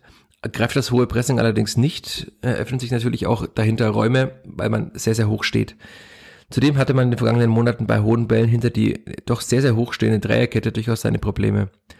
Insgesamt hat Fürth aber in drei von vier Spielen die Saison zu Null gespielt und auch nur sehr, sehr wenige Chancen zugelassen, was für die überraschend stabile Defensive spricht, von der man nach den Eindrücken der Vorbereitung nicht unbedingt ausgehen konnte, weil man in den allein den letzten vier Spielen im Sommer 13 Gegentore kassiert hatte, darunter auch vier gegen den polnischen Erstligisten Gornik Sapsche, zwei gegen Zürich und so weiter und so weiter.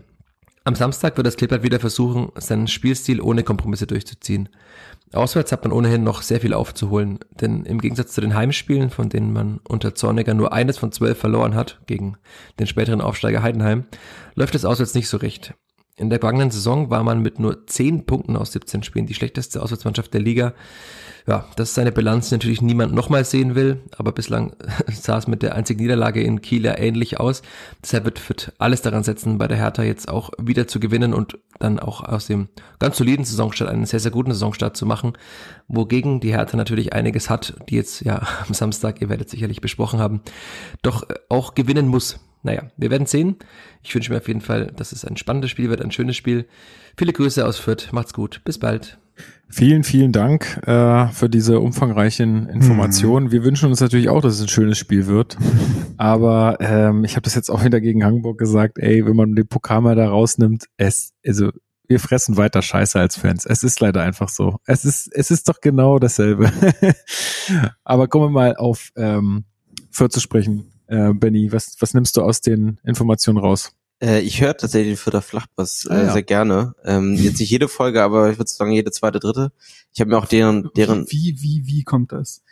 Irgendwie hat mich genau dieser Punkt, weshalb ihr sowas jetzt einspielt, ähm, es interessiert gerade diese Teams, die man nicht so auf dem Zettel hat. Das heißt, ich habe vor der Saison nach dem Holstein Kiel Podcast, Kräuter Fürth Podcast und ich äh, höre noch gerne ab und zu mal die Wildpackbrodler vom äh, oh ja, KSC. Grüße. Ähm, die hören auch bestimmt genau, zu. Liebe Grüße. Ähm, die haben übrigens einen sehr holenswerten jetzt mit äh, Daniel Gordon. Habe ich schon gehört, ja, richtig cool. Echt gut. Äh, ja. so ein, Schönes so ein Interview. Nochmal so aus dem Nähkästchen plaudert. Auf jeden Fall habe ich mir auch deren Saisonvorschau äh, angehört und fand das auch sehr interessant, was sie sagten, weil ich Fürths Kader halt auch so super spannend finde, weil die sich ist ja eigentlich immer gefühlt ja, mit den Talenten, ne? Weil die halt wirklich, also Fürth in den letzten Jahren äh, für den DFB auch super wichtig geworden ist, weil ich einige, also ich meine David Raum, Anton Stach, Paul Jeckel, äh, Maximilian Bauer haben ja alle den Weg dadurch, äh, sind sie dadurch gegangen. Und äh, zumindest David Raum ist ja jetzt auch immer noch ein Nationalspieler. Stach ist im erweiterten Kreis, würde ich immer noch sagen, auch wenn er jetzt zeitnah wahrscheinlich nicht erstmal nominiert wird, aber die haben jetzt halt auch wieder echt einige spannende Spieler geholt. Schon letzten Sommer haben wir jetzt so Armindo Sieb und so Sidney, Sidney der irgendwie in 16, 17 aus Leipzig dann zu denen gekommen ist. Also sehr spannender Kader irgendwie, der, ähm, was er auch gesagt hat, vor allem in der Abwehr eigentlich sehr wackelig aus in der Vorbereitung. Ähm, ich glaube, Luca Itter haben sie sehr hervorgehoben, der linke Innenverteidiger. Deswegen habe ich auch gerade so neugierig auf deinen Laptop geguckt, Marc, weil der war gegen Halle, ist der irgendwie verletzt raus in dem Pokal. Hm. Er hat aber jetzt offenbar gespielt gegen St. Pauli, wenn ich er, ja, gesehen habe. Ähm, den haben sie zumindest sehr hervorgehoben. Ja, also ich, äh, was nehme ich mit? Also natürlich habe ich so ein bisschen Sorge vor diesem hohen Pressing, weil äh, mit Intensität, da tut sich ja das schwer und gerade Lemperle, ja. der ist ja von, von Baumgart gewohnt, äh, permanent anzurennen. Von daher wird sich der Hertha ähm, was einfallen lassen müssen. Meine Hoffnung ist so ein bisschen, dass du jetzt, dass du Karbovnik Duziak so ein bisschen hast. Ja, ja. Ähm, weil Karbovnik ähm, bringt eine Pressing-Resistenz mit. Ich glaube, Duziak wird natürlich auch nochmal extra motiviert sein. Plus, der hat auch eine gewisse Pressing-Resistenz. Wenn du da vielleicht das Duo hast, einer spielt links hinten, einer spielt diesen linken Sechser, wenn es ein 4-2-3-1 wird oder wie auch immer dann, äh, das dann, wer auch immer unser Zehner sein wird, sollte es sowas geben. ähm, ja, dass du zumindest halt so eine Art Duo Startelfdebüt Benze. der da, äh, der da vielleicht, ähm, ja, womit sie halt einfach für eine gewisse Entlastung sorgen können. Und das ist so ein bisschen die, die Hoffnung, die ich da habe, ähm, dass du dort einfach äh, darüber Lösungen finden kannst. Weil, hat er auch gesagt, äh, das kennen wir ja auch von Zorniger Teams, ja. ähm, äh, guter Kollege von mir von der Arbeit, Noah Platschko, ist VfB-Fan und der hat so eine äh, mit Zorniger auch äh, traumatische seine, Erfahrung gemacht. ja. Ne?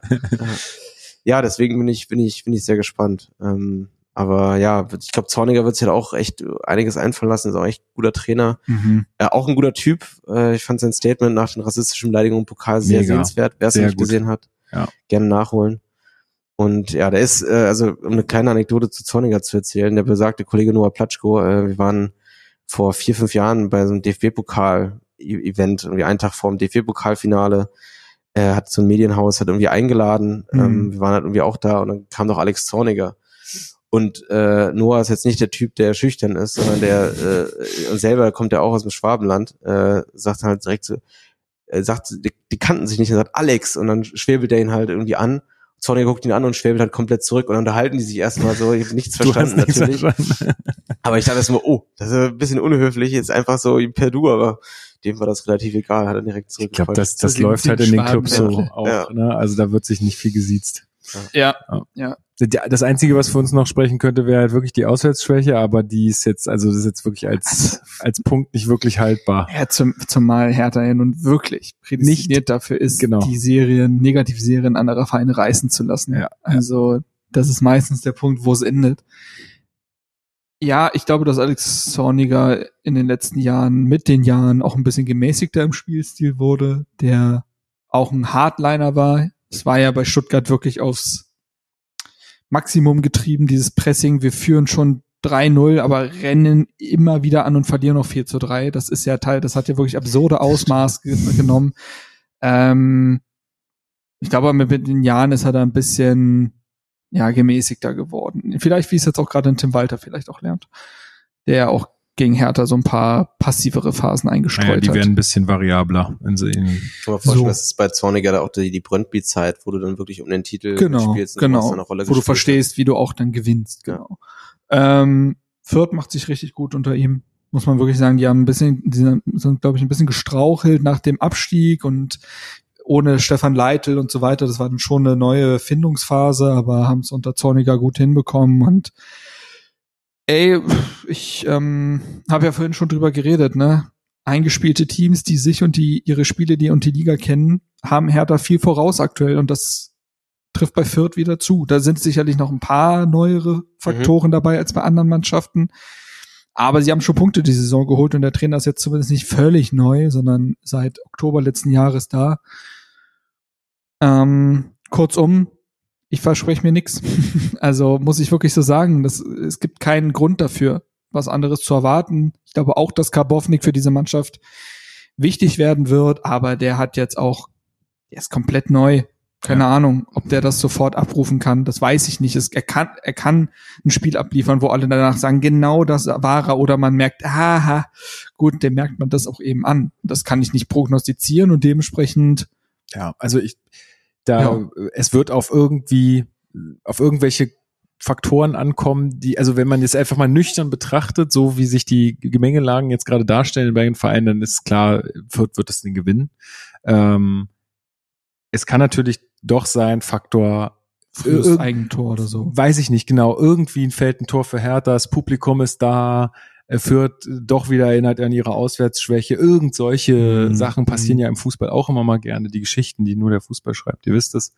Ähm, dann, dann sehe ich da eine Chance für uns, äh, da auch was mitzunehmen. Ansonsten wird's echt brutal schwer und auch jetzt, ich bleib dabei, ein Punkt gegen Fürth wäre aktuell immer noch besser als keiner und ich wäre auch damit zufrieden. Ich glaube halt auch, du brauchst, ich auf dem Weg ja auch dran Gedanken drüber gemacht, ich, eigentlich glaube ich, du brauchst vier Punkte aus den nächsten beiden Spielen, um die Lage nicht kippen zu lassen.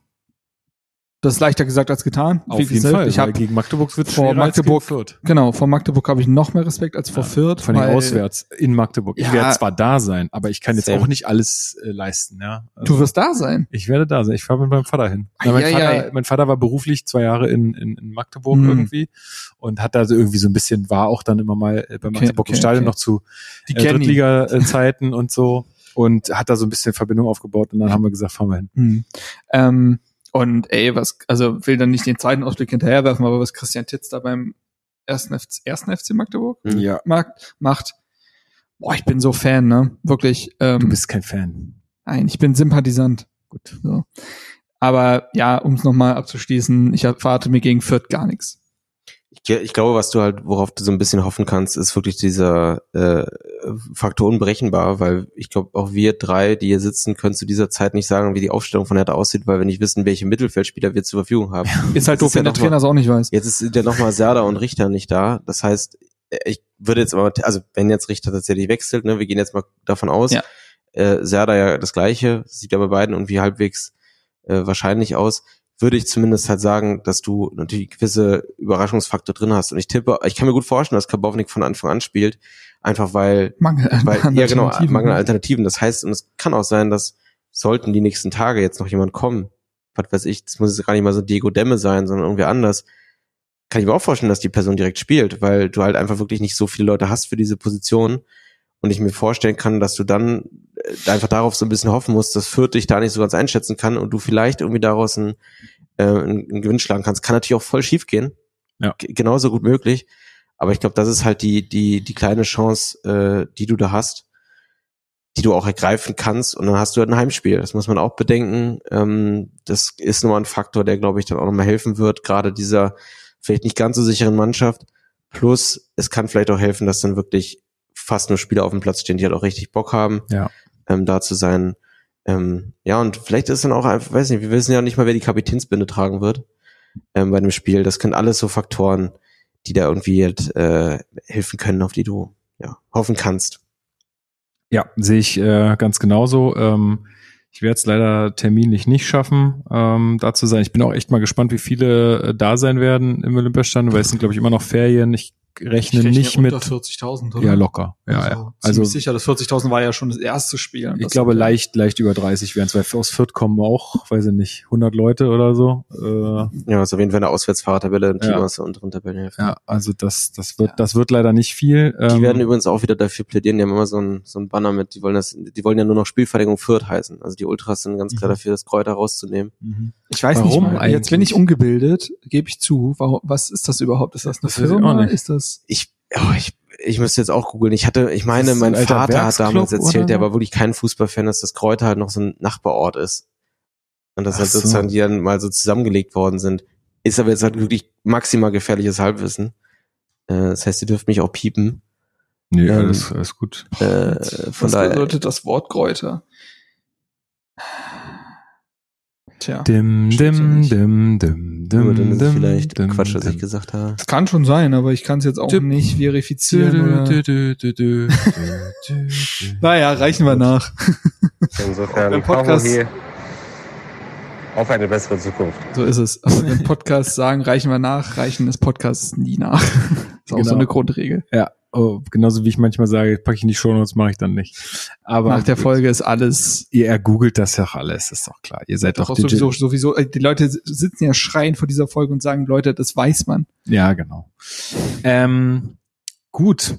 Äh, Ich fand es eine sehr schöne Runde mit euch hier heute. Voll. Äh, wir sind jetzt schon weit über die zwei Stunden und ich muss echt ins Bett. Morgens Peter Fox und ich habe so so einen wir lebenden uns. Wecker, der holt mich immer aus dem Schlaf. Mit dem muss ich morgen Ich habe den kennengelernt, das ist ganz cool. zum Schwimmen. Also, Also, deswegen so schlimm kann müssen wir sein. es jetzt leider hier beenden. Aber ähm, Benny, vielen, vielen Dank. Ähm, das hat wirklich großen Spaß gemacht. Äh, Komm gern wieder. Gerne. Vielen Ähm, Dank. und ähm, dann lese ich jetzt noch zum Schluss. Ach nee, warte mal. Erstmal darfst du noch einen Song auf die Playlist setzen. Oh, diesmal bin ich nicht vorbereitet. Hast du gerade einen im Kopf? Was sowas Ist ein neuer Spontanes? härter Hip-Hop-Song Ah, rausgekommen. komm, lass uns doch Stay in Alive nehmen. Wir bleiben in der, bleiben in der Liga. Wenn er nicht schon drauf ist, aber ich äh, pack ihn. Das ist dieser Äh, erste Hilfekurs-Song, den man gesagt bekommt, weil das der ideale Rhythmus Ja. ist für die äh, Herzrhythmusmassage.